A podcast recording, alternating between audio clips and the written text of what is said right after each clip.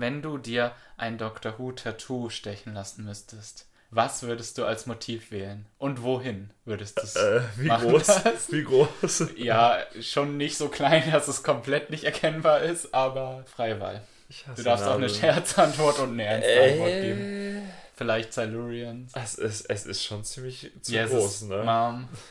Den Namen Jesus Mom einfach. nicht Nadja. Nein, nein, nein, nein.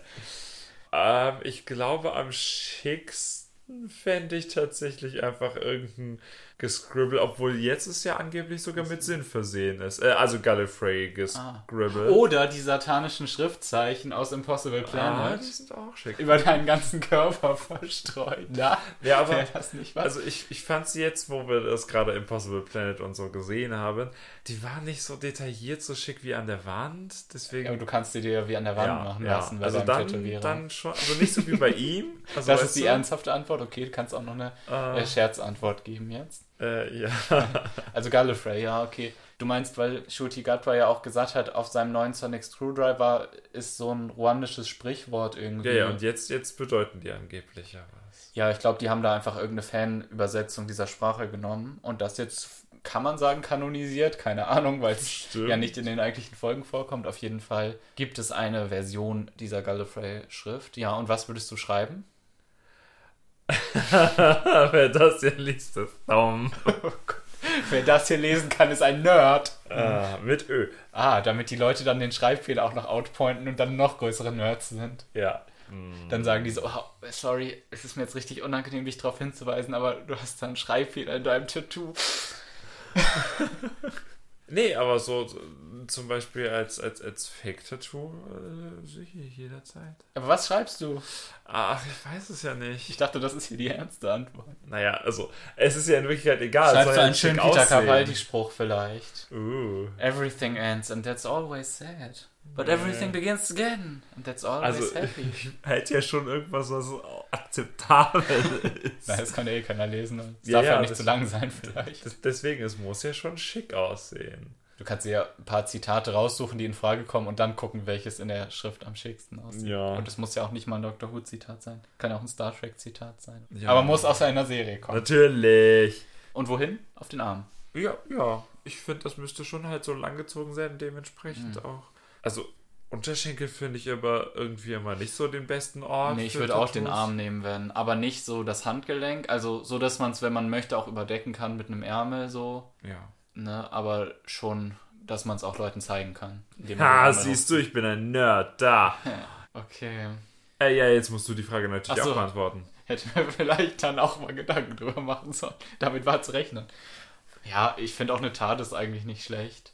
Aha. Wenn ich jetzt was anderes antworten soll als du. Oder Ja, also das TARDIS geht doch immer. ja schon, so eine ne? kleine TARDIS auf den Arm irgendwie. Why not? Ach so, aber eigentlich außen oder innen?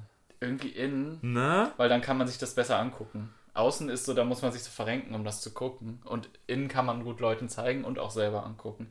Ich würde es auf den linken Arm machen. Ja, ich würde es auf dem rechten Arm machen. Ja, Ich bin Rechtshänder. Ja, ich bin Linkshänder. Ich bin Nico. Und ich bin Fritz.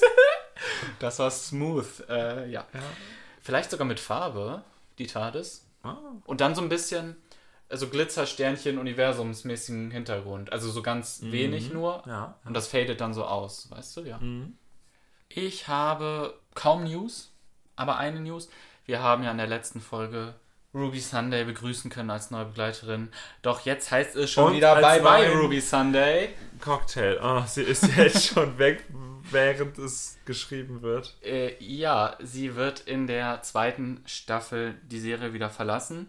Äh, und wir haben gerade mal eine Folge von ihr gesehen es, und wir wissen es schon. es ist eine komische Situation, weil es offiziell noch überhaupt nicht bekannt ist und es kursieren verschiedenste Gerüchte, dass das wohl alles nicht so freundschaftlich abgelaufen ist hinter den Kulissen. Schon wieder? Wieder eine Christopher Eccleston-mäßige Situation, womöglich. Ich meine, es ist dasselbe Produktionsteam jetzt wieder. Wa- Was tut Russell denn den Leuten an? Man weiß halt nichts, ich will jetzt auch nicht spekulieren oder so. Auf jeden Fall ist es merkwürdig, dass es vom Mirror berichtet wurde und relativ klar auch ist, dass sie jetzt nicht mehr mitdreht, die neueren Folgen.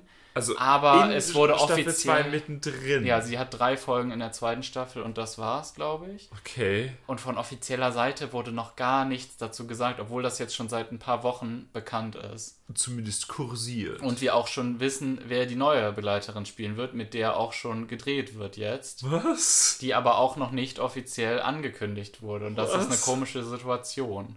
Okay, jetzt, jetzt fühle ich mich etwas überfordert. Gut, dass du gar keine News hast. Das ist halt die einzige News, die ich habe. An sich ist es ja erstmal nichts Ungewöhnliches, weil bei Russell T. Davis früher auch jede Staffel einer der beiden Hauptdarsteller ausgetauscht wurde. Ja. Es gab keine zwei Staffeln mit demselben Duo. Insofern ist es, würde es mir nicht komisch vorkommen, wenn es einfach normal announced worden wäre oder so. Aber dadurch, dass es jetzt so komisch inoffiziell nur ist und so, wirkt es vielleicht schon, als würde da irgendwas nicht stimmen. Vor allem hat Ruby ja auch eine sehr angeteaste Charakterhandlung, so wer sind ihre Eltern und so Ja. weiter. Da ist natürlich die Frage, ob das jetzt eh alles in der ersten Staffel schon aufgelöst wird. Da, ich also, meine, wir wissen nicht, dass es nicht so geplant war von Anfang Ja. an. Also warten wir mal ab, aber es hat einen komischen Vibe. Und die neue Begleiterin ist Varada Sethu. Die kennen wir aus der Serie Endor. uh, also kennen wir beiden sie tatsächlich? Ja. Wirklich? Weißt du noch die aus der Folge Last Christmas? Die dann so zu dem Christmas-Lied tanzt und wo auch mal spekuliert wurde, dass sie eigentlich die Begleiterin Deren Freundin. sollte. Deren Partnerin oder was auch Ha. immer bei Endor, genau. Ha. Aber da können wir auch noch mehr drüber sprechen, wenn irgendwas offiziell ist, weil, ja. Das heißt, es gibt schon Beweisfotos für Shruti Gatwa und sie Ja. zusammen. Es ist halt klar, aber Shutigatwa hat sich auch noch nicht dazu geäußert auf Social Media oder so. Ah, Ist halt auch für die neue Schauspielerin irgendwie komisch, ne? klar. Jetzt weiß halt irgendwie jeder schon, dass sie das wird, aber sie darf es noch nicht mal wahrscheinlich offiziell zugeben. doch, wobei Mandip Gill hat ihr schon geschrieben, das war in irgendeinem Interview, Ja. hat ihr geschrieben und viel Glück gewünscht für die Rolle oder so. Ha. Obwohl es halt noch nicht mal offiziell bekannt gegeben wurde. Also, es ist schon irgendwie seltsam, so ein Christopher Eccleston-Ding live mitzukriegen. Sie kommt auch aus Manchester, wie Christopher Eccleston. Zufall? Ich glaube, nein. Ich glaube, Laura Russell T. Davis hat was persönlich gegen Leute aus Manchester. Vor allem ist sie auch erst 19 Jahre alt. Das wäre schon bitter, wenn da jetzt irgendwas doof gelaufen wäre. Und er sie auf die steht noch am Blacklist Anfang ihrer ja, wer hat. weiß, ja. Christopher Eccleston hat ja dann wirklich erstmal keine Jobs im britischen Fernsehen bekommen. Das klingt echt evil. Was macht der bösartige Russell mit den Menschen? Bei Christopher Eccleston war der Beef ja hauptsächlich mit einem Regisseur. Deswegen ist es jetzt ja schon mal nicht exakt dieselbe Situation wahrscheinlich. Aber es gab, ich will da jetzt gar nicht so drüber gossipen hier. Es gab mal so eine blöde Tabloid-Story, dass äh, Millie Gibson eine Diva sei, weil sie sich halt über Nightshoots beschwert hat und so. Und da wurde sie halt quasi von den Zeitungen so ein bisschen auseinandergenommen, was ja wahrscheinlich nicht fair ist. Das könnte natürlich auch was damit zu tun haben. Vor allem, weil da auch niemand so richtig ihr zur Hilfe geeilt ist dann aus dem Produktionsteam. Oder Ja, ist aber das da kann man jetzt- Julie Gardner? Ja, Gut, dass du es endlich verstehst. das ist die Frau, natürlich. Die Ja. ist schuld. Sie hat ihre Konkurrentin rausgeworfen. Ja. Frauen sind doch immer so falsche Schlangen. Richtig. Von hinten. Apropos Ruby. Ja. Es gibt ja eine Buchversion von The Church on Ruby Road, die ich mir auch schon bestellt habe, aber leider noch nicht angekommen ist. Und die Autorin von diesem Buch war im Interview auf der Doctor Who Website. Esme Jikimi Pearson heißt sie. Und eine Frage aus dem Interview war halt so zum Charakter von Ruby, wie das so war, ihren Charakter zu schreiben und so. Und dann beschreibt sie Rubys Charakter ich habe meine Wahrnehmung von Ruby halt überhaupt nicht so wiedergesehen in dieser Interpretation, was Ja. auch ein bisschen vielleicht das war, was ich nicht so geil fand an der Christmas-Folge. Ich lese das mal kurz vor. Ruby's thing is that she feels stuck and a little confused, just wondering when her life is going to really begin. This is something that so many young people relate to and can be very hard, especially in this day and age with the cost of living crisis and the housing crisis and global warming. There's a lot to think about all the time, just as there always has been for young people and it can be overwhelming. Ne? Und dann kommt halt der Doktor und sie sagt, hier, weg hier. Das ist zwar eine relativ standardmäßige Companion-Motivation und Charakterbegründung, aber bei Ruby habe ich das eigentlich nicht so wirklich gesehen. Nee. Also es ist ja interessant, vielleicht wird das in dem Buch dann ja so beschrieben, dass das ihr interner Struggle ist, aber gerade bei Ruby hatte ich eher das Gefühl, sie hat doch ein super schönes Leben. Sie Ja. hat einen Job, sie hat Freunde, sie hat eine Familie, wo alles cool ist, sie hat auch eine gute Wohnung und so. ja. Außer den Riss, der dann am Ende da ist und der wird nicht gefixt und sie haut einfach ab und dann müssen die leider erfrieren. Tja. nee, aber weißt du, ich hatte bei ihr gar nicht das Gefühl, Nee. dass sie denkt, oh nein, mein Leben hat keinen Sinn, was mache ich hier und so. Das Einzige, was sie ja äh, ein bisschen mitgenommen hat, war, dass sie halt rausfinden wollte, wer ihre Eltern sind und da halt nicht weitergekommen ist. Ja. Aber ansonsten hatte ich das Gefühl, dass sie super zufrieden im Leben ist und weiß, was sie will und so. Und nicht, dass sie es nötig hat, dass der Doktor sie auf Abenteuer wegnimmt, so weißt du? Ja, ich meine, bei Rose war es schon so, sie Ja. hatte einen Job, sie hatte Familie mehr. und einen Boyfriend, aber dann halt keinen Job mehr, ihre Familie besteht Die auf eigentlich Rose, finde ich, trifft diese Beschreibung nur zu. aus ihrer Mutter und ihren Boyfriend findet sie eigentlich auch gar nicht so geil, aber das merkt man bei Rose halt auch schon relativ schnell. Ich würde sagen, sogar bei Yes würde das eher zutreffen, dass sie sagt, sie weiß nicht so richtig, wohin mit ihrem Ja. Leben, bis sie den Doktor dann trifft. Und auch, dass sie mit der Cost of Living Crisis am struggeln ist und so hatte ich halt gar nicht, nicht den bei Eindruck. dieser Mega-Küche. Ich hatte auch nicht das Gefühl, dass sie unbedingt ausziehen und alleine wohnen wollte oder so. Nö, wieso? Denn Nö. ihr hat es doch voll gefallen da bei ihrer Mutter und Oma. Hab ich so beim Gucken der Folge jedenfalls nicht interpretiert. Und Ich da mein- frage ich mich, woran liegt's? Also sollte das rüberkommen, aber kam nicht rüber? Oder hat diese Autorin es einfach anders interpretiert? Vielleicht Oder ihr Ding da so drauf Du, projiziert? du könntest natürlich schon beides haben. Yo, Leute, ich finde euch richtig nice als Family, aber ich muss Ja. ja, auch mal auf eigenen Füßen stehen. Ja, und weißt du, könnte. diesen Zwist, der aber keiner ist, das hätte man ja trotzdem bringen können. Und ich hätte es auch gut gefunden. Also ich finde, das ist auch eine gute Motivation dann für so ein Companion. Also es ist jetzt nicht super Ja. kreativ, aber das kann man immer bringen. Dadurch hätte man Das auch ist wieder halt, zeigen wie können, sie ja auch sagt, die Autorin, das ist halt Ja. relatable. wie unterstützend dann ihre Familie ist und sagt dann, ja klar, los, go, wir helfen dir auch, wir suchen auch mit dir und so. Und ich finde, Ruby ist eher dann wie so ein Steve Moffat Companion in der Hinsicht, dass sie halt eh schon cool ist und ein nices Leben hat und so. Und es gar nicht unbedingt nötig hat, jetzt vom Doktor da gerettet zu werden aus ihrem langweiligen, banalen Leben. Ja, Schon sehr Amy Clara-mäßig auch. Sie ist schon ein bisschen langweilig. Auch, Das- dass es sich so um sie dreht und sie als Baby und du und so, ne? Ja, ja. Das ist schon so, als hätte Rusty Davis so ein bisschen Girl. Steve Moffat abgeguckt. Ja gut, wollte ich noch mal kurz ansprechen, dass ich das anders wahrgenommen habe.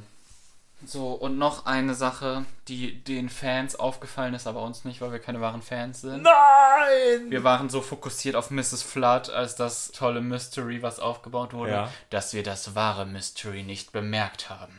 Der Dude, mit dem sie dauernd schnackt? Nein. Kennst du noch die Folge White Blue Yonder? Äh, lange Dort- ist es her. gab es eine mysteriöse Schauspielerin namens Susan Twist und sie fegte am Anfang dabei Isaac Newton irgendwie den Weg und begrüßte ihn. Okay. Und es wurde ja viel spekuliert, könnte sie jemand sein und dann war es einfach nur random Nebencharakter, aber der Name Susan Twist ist halt auch schon so. äh. Ja. Und diese Schauspielerin kam bei The Church on Ruby Road erneut vor, stand aber nicht in den Credits. Sie hat sogar eine Sprechrolle gehabt, nämlich da in dem Club, wo Ruby mit ihrer Band gespielt hat. Ach ja? Ja, sie ist nämlich das wahre Mystery in echt und es wird doch noch ein Susan Twist sein. Der Twist ist, sie ist Susan. Bestimmt. Und sie haben die Schauspielerin nur genommen, weil es so witzig ist von ihrem Namen her. Okay, ähm, möchte ich jetzt mal was Ernstes sagen. Wir scherzen ja oft über das Thema Genozid, aber ich muss jetzt leider mal ernsthaft darüber reden, denn äh, aller Wahrscheinlichkeit nach ist es so, dass momentan ein realer Genozid droht. Also ich spreche natürlich von dem Genozid, der sich in Gaza androht, denn wenn die Staatsoberhäupter von Israel solche Sachen sagen wie, dass die Leute dort alle ausgelöscht werden mü- müssen, wenn man denen dann absichtlich den Zugang zu Wasser, Nahrung und Strom entzieht, sodass die ganze Bevölkerung da jetzt am Verhungern ist, wenn dann die Armee da einfällt und noch nie dagewesene Zahlen an Zivilisten ermordet, Krankenhäuser zerstört, dann sogar auch noch Schulen, Universitäten, Ämter, Friedhöfe, Moscheen, kulturelle Einrichtungen, ne, dann ist das halt eine Vernichtung auch der Vergangenheit und der Zukunft, die dieses Land hat. Und dann ist das aus meiner Sicht kein Kampf gegen Terror mehr, sondern Genozid. Das geht halt auch nur, indem man eine komplette Bevölkerung so entmenschlicht, dass es einen halt nicht mehr stört, wenn das mit denen gemacht wird. Die Menschen dort in Gaza werden halt zu Tieren erklärt oder halt zu dem puren Bösen, das bekämpft werden muss. Und es wird getan, als ob es keine unschuldigen Zivilisten dort gibt. Und so eine Sprache ist halt die Sprache von Genozid. Und äh, das ist halt in Deutschland eher ein bisschen schwieriges Thema, sowas anzusprechen. Denn wir wissen ja alle, dass wir für den schlimmsten Genozid der Geschichte verantwortlich sind, den Holocaust. Aber Genozide sind halt häufiger, als man vielleicht denken mag. Zum Beispiel, naja, ein anderer Genozid, der auch anerkannt ist, ist der in Ruanda in den 90ern, wo Shuti Gatwa zum Beispiel flüchten musste, beziehungsweise seine Familie. Shuti Gatwa war da erst zwei Jahre alt. Das ist auch eine der Sachen, wo Shuti Gatwa gesagt hat im Interview, dass er sich deswegen auch so mit dem Doktor identifiziert. Und Südafrika hat ja jetzt Klage eingereicht vor dem Internationalen Gerichtshof gegen Israel wegen dieser Genozidanklage. Und ja, die Klage finde ich sehr überzeugend und umfassend und, und lässt eigentlich wenig Zweifel offen. Unsere Regierung hat gesagt, die entbehrt jeder Grundlage, was vom Internationalen Gerichtshof jetzt auch schon mal widerlegt wurde. Und äh, wir, also Deutschland, wird Israel sogar in dieser Genozidverhandlung vor Gericht verteidigen, weil man sich in Deutschland als besondere Autoritätsfigur äh, bezüglich Genozid sieht, was halt äh, krass ist. Sag auch mal was, damit die Leute nicht denken, dass ich das einfach allein aufgenommen habe, ohne dein Wissen. Nein, das hast du nicht ohne mich aufgenommen und trotzdem, schrägerweise, stimme ich dir zu. Danke. Vielleicht mehr musst du überhaupt. Äh, ich weiß halt auch nur nie, wie ich so etwas ausdrücken soll. Ja. Dasselbe Problem, von dem du auch schon die ganze Zeit Das ist schwierig, stehst. aber ich finde, man hört einfach viel zu wenig klare Aussagen dazu, gerade in Deutschland. Deswegen wollte ich es einfach auch mal sagen. Auch wenn wir die kleinste Plattform der Welt haben, aber ich finde, wenn man eine Plattform hat, muss man das zumindest ansprechen. Äh, Deutschland hat auch Anfang des 20. Jahrhunderts mal einen Genozid begangen in Namibia an den Herero und Na. Nama. Und der wurde auch erst vor kurzem so richtig anerkannt und die Aufarbeitung dessen ist auch noch nicht so wirklich vorangeschritten. Namibia hat jetzt bezüglich Deutschlands Einsatz am Internationalen Gerichtshof auch ein, ja, ein sehr verdammendes Statement abgegeben, dass gerade wir aufgrund unserer historischen Verantwortung es ja besser wissen müssten, als jetzt einen möglichen Genozid zu verteidigen. Was finde ich halt uns als Deutsche mit unserer Erinnerungspolitik halt schon sehr in Frage stellt, weil wir äh, uns ja eigentlich schon fast was darauf einbilden, dass wir den Holocaust toll aufgearbeitet haben. Naja, was wir scheinbar daraus gelernt zu haben scheinen sollen, ist, dass wir hinter Israel hm. stehen müssen. Aber und ist das wirklich die Aufarbeitung? Also äh, und nicht hinter das dem wirkt Vorgehen gegen jegliche Verbrechen, ja. wie sie damals geschehen sind. Ehrlich gesagt wirkt die Israel-Unterstützung auf mich nicht wie eine wirkliche Aufarbeitung des Holocaust, sondern wie eine politische Motivation, die mit Aufarbeitung des Holocaust begründet wird. Also ich, habe das auch mein ganzes Leben lang scheinbar falsch interpretiert. Ich dachte, wir hätten aus dem Holocaust gelernt. Nie wieder lassen wir zu, dass eine Gruppe Menschen komplett entmenschlicht und strukturell umgebracht wird. Ich habe das nie so interpretiert, dass das nur für Juden gelten soll, sondern ich dachte für alle ich habe das Gefühl, jetzt werden halt auch Muslime oder Araber ein bisschen unterm Bus geworfen. Unter dem Vorwand der Holocaust-Aufarbeitung und des Schutzes von Juden, was ich nicht mal glaube, dass es das überhaupt tut. Und wir sollten vor allem auch alle Genozide anerkennen und nicht unbedingt den Holocaust so aus der Geschichte herausnehmen als das Schlimmste, was jemals passiert ist. Und sowas Schlimmes kann ja noch niemals wieder passieren. Denn indem wir sagen, jeglicher Vergleich mit dem Holocaust ist auch nie zulässig, also noch nicht mal Aspekte davon zu vergleichen oder so, können wir halt auch nicht verhindern, dass ähnliche Sachen nochmal passieren.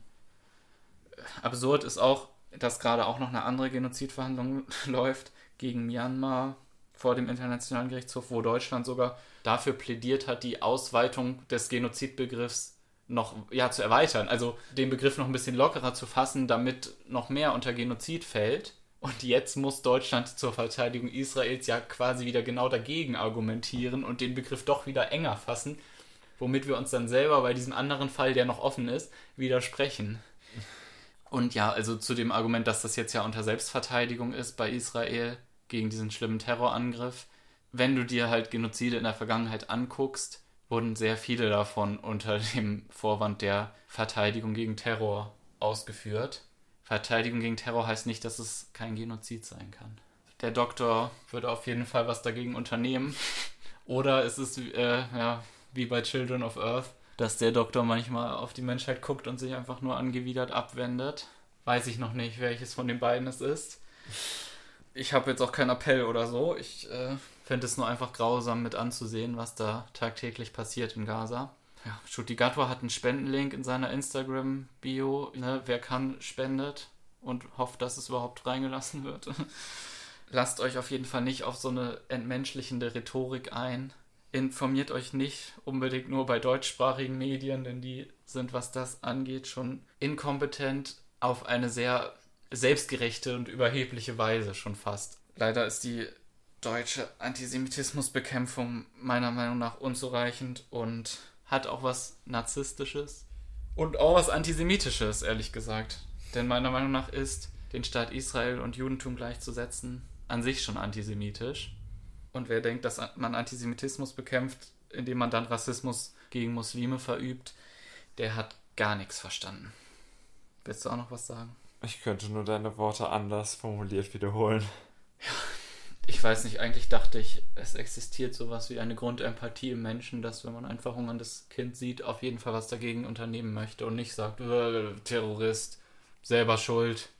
Denn die Kinder werden ja auch schon zum Terror erzogen. Ich meine, die werden bestimmt erzogen, dass Israel der Feind ist. Irgendwie klar, klar unter den Umständen. So wie es ja auch klar aus israelischer Sicht ist, dass auch sie umringt sind von Feinden, ist auch Gaza umringt von Feinden. Und das wird nur noch schlimmer. Was erwartest du von einem Kind, dessen ganze Familie da jetzt ausgelöscht wurde? Unschuldig. Ja. Natürlich wird dieses Kind einen super Hass auf Israel dann entwickeln. Und dann, wenn es alt genug ist, auch wahrscheinlich zu den Waffen greifen, weil es einfach keine andere Möglichkeit für diese Leute gibt. Denn sie weil die ja nicht mal woanders wird. hin. Was ich aber auch aus israelischer Sicht einfach nicht verstehe. Sie wollen sie doch einfach nur weghaben. Nee, sie wollen sie schon nach Ägypten vertreiben, ne? Also ich glaube nicht, dass der Plan ist, jeden Einzelnen umzubringen. Nein, das ist. Das ist ja auch Genozid nicht. Es ist aber die Absicht, alle ist, umzubringen. Das, oder auch halt, ja, sie einfach als Bevölkerungsgruppe auszulöschen, sozusagen. So, und das reicht ja schon, in Anführungszeichen, reicht ja Eine schon. Vertreibung reicht auch. Und das ist, also meine Vermutung von Anfang an ist halt, sie wollen ihnen so erheblichen Schaden zufügen, dass sie keine Wahl haben, als dann doch irgendwann nach Ägypten zu fliehen und dann, tja, Pech. Aber um uns etwas wieder aufzubauen. Ja, es ist Eskapismus, ja. Wir müssen uns ja auch irgendwie aufmuntern. Ja. ähm, deine Lieblingskategorie, na, wie findest du das? Welches ist denn meine Lieblingskategorie? Doch ein, nicht etwa ein okay. Überraschungsquiz? Nein. Ach, ich gut. sage dir, ich, ich gebe dir ein Ultimatum. Oh. Wenn du willst, dass deine Lieblingskategorie überlebt, dann gib ihr endlich einen Namen, denn sonst hat sie keine Chance bei uns. okay, was? denn äh, wir haben ja immer Namen. äh. Die Kategorie, wo wir Folgen von William Hartnell nehmen und die Titel auf neuere Folgen übertragen. Okay. Du hast ein bisschen Bedenkzeit. Einen Nachtrag habe ich. Ja. Das ist mir nämlich beim Schneiden der letzten Folge aufgefallen. Da hatten wir ja den Titel The Sentence of Death. Mhm. Und ich habe gesagt, dass das für die Folge Extremis ja ganz gut passen würde, weil Missy ja zum Tode verurteilt ja, wird. Ja. Dann haben wir gesagt, bei Boomtown würde es vielleicht auch passen und so. Mhm. Aber mir ist nochmal aufgefallen, ne, Extremis ist die richtig gute Wahl, denn das ist voll doppeldeutig dann sogar noch. Denn bei Extremis gibt es ja diese Schrift, die Veritas, die, wenn man ja. sie liest, bringt man sich oh. um. Und das ist ja dann sozusagen auch der Sentence of oh, Death. Weißt du, man liest da diesen Satz und dann... Sentence ja, of Death. Das wäre voll ah. gut und doppeldeutig. Ja, okay, dann muss ich dir zustimmen, es ist Extremis. Und das ist das erste Mal, dass wir diese Kategorie machen, dass der neue zugewiesene Titel vielleicht sogar besser ist als der echte Titel. Ja. Denn Extremis, naja, whatever. Was auch immer das heißen soll, ne? Aber The Sentence of Death mit dieser Doppeldeutigkeit, das ist doch einfach Doctor Who. Yeah. Okay, dann kommen wir nun zu der Folge, die wir tatsächlich uh, auch gesehen haben. The Aztecs. Echt? Ja. Meinst du, das geht von den Titeln her? Ich denke doch, denn sie sind ziemlich Was grob nochmal? The gehalten. Temple of Oh, es ist gut, ich sehe gerade schon den Titel der dritten Ja? Folge Okay. und ich weiß sofort eine Folge, die dazu passt. Dann sag den ersten erstmal. Der erste ist The Temple of Ah, Evil. noch. Rings of Akaten ist mein Ah, Tipp. Stimmt, du hast recht. Das ich dachte gerade noch an diesen Temple of Atropos, aber der ist ja nicht evil. Ah, nee, aber das ist ein Evil Sun God und ein Ja. Tempel, wo sie eigentlich ja auch noch dauernd immer prayen Ja, du hast quasi. recht, du hast recht. Okay. Ähm, The Warriors of Death ist die zweite Folge. Warriors von Tarans fällt mir natürlich als erstes ein, aber es gibt ja dauernd Warriors. Es gibt auch noch diese bei ähm, den Wikingern, diese Aliens da, das sind ja auch so Warriors. aber es gibt auch dieses Super Blitz Scooter, den most deadliest das ja Assassin of mehrere. all Den. Scovox Blitzer, meinst Ja, den da. Äh, ja, genau. Die Folge muss heißen, The Warriors of the, the Caretaker, ja. Nee, Perfekt. aber Nein. ähm, welche Alien-Spezies mir tatsächlich dazu eingefallen ist, sind die, die erst Assassinen-Aliens waren und sich jetzt aber darum Mhm. kümmern, dass sie immer jemanden begleiten beim Sterben. Ah, und dann ist das of Death. Nicht, weil sie den Tod bringen, sondern weil sie den Tod begleiten. Hm, ja, okay, gut. Aber es geht halt nicht so richtig um die in der Folge. Nee. Aber die Menschen sind ja auch Warriors. Auf Ist das nicht deep?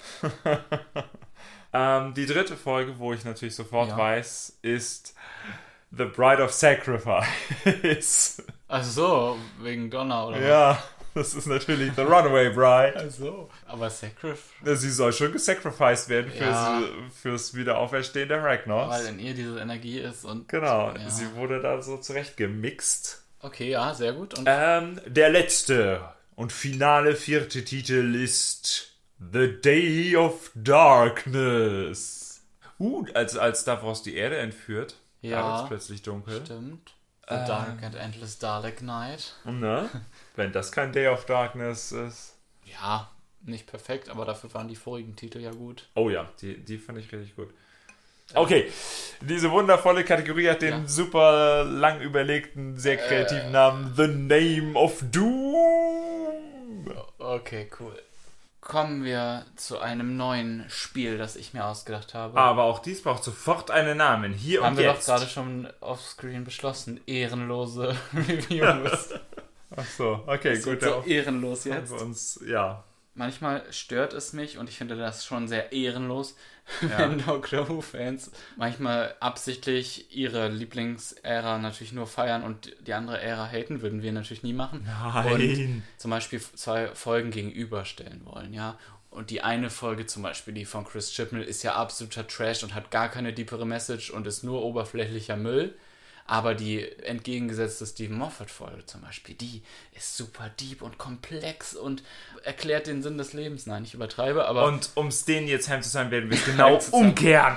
um einfach äh, ein bisschen damit zu spielen, dass man ja theoretisch jede Folge super deep interpretieren und beschreiben kann, die eigentlich schlecht ist und jede geile Folge einfach äh, ins Lächerliche ziehen, indem man sie super oberflächlich beschreibt, werden wir jetzt zwei Folgen immer nehmen, also ein paar, das vielleicht auch ein bisschen zusammengehört und die äh, allgemein als gut anerkannte Folge davon negativ und oberflächlich bezeichnen und die trashige, schlechte Folge, die jeder hasst, als super genial darstellen. Ja, aber natürlich auch in kurzen und möglichst allgemein gehaltenen Sätzen natürlich. Zum Beispiel äh, nehmen wir mal Blink. Blink, ist ja ja schlecht. Schrott sein. Man sagt immer zuerst die gute. ja, ja. Vierhör ist.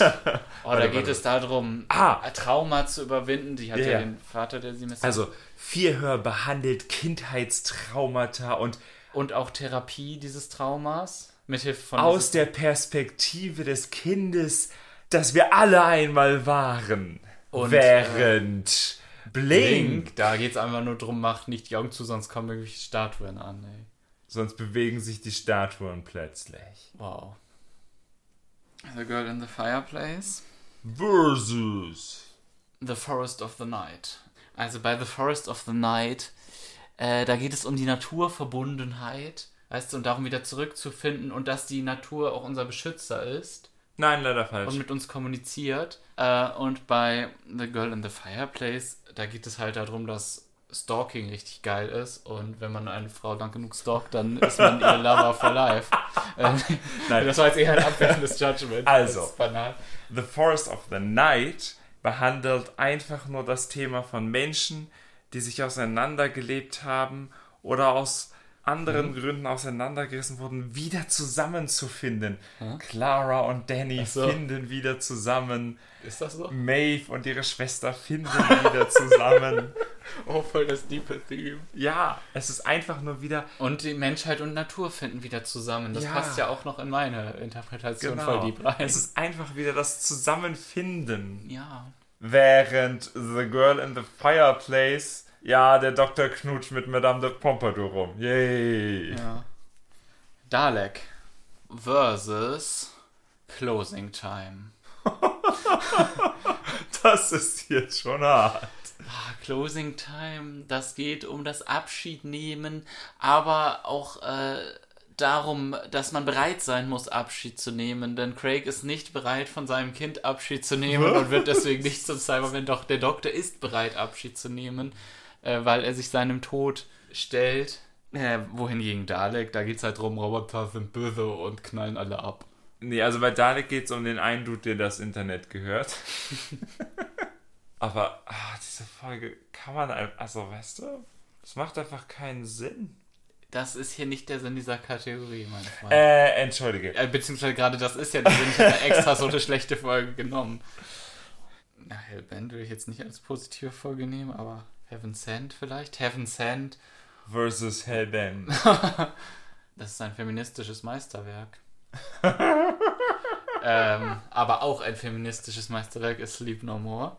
Was? Da geht es nämlich darum, ja gut, da geht es darum, dass kapitalistische Ausschlachtung nicht so geil ist. Nein, es geht um die menschliche- innersten Ängste der Menschheit. Ah. Sie fürchten sich nämlich in Wirklichkeit nicht vor Aliens, nicht vor dem anderen, sondern vor dem, was sie selbst sind, ihrem eigenen Schlaf, ihren Träumen, also metaphorisch, dem, was in ihnen steckt.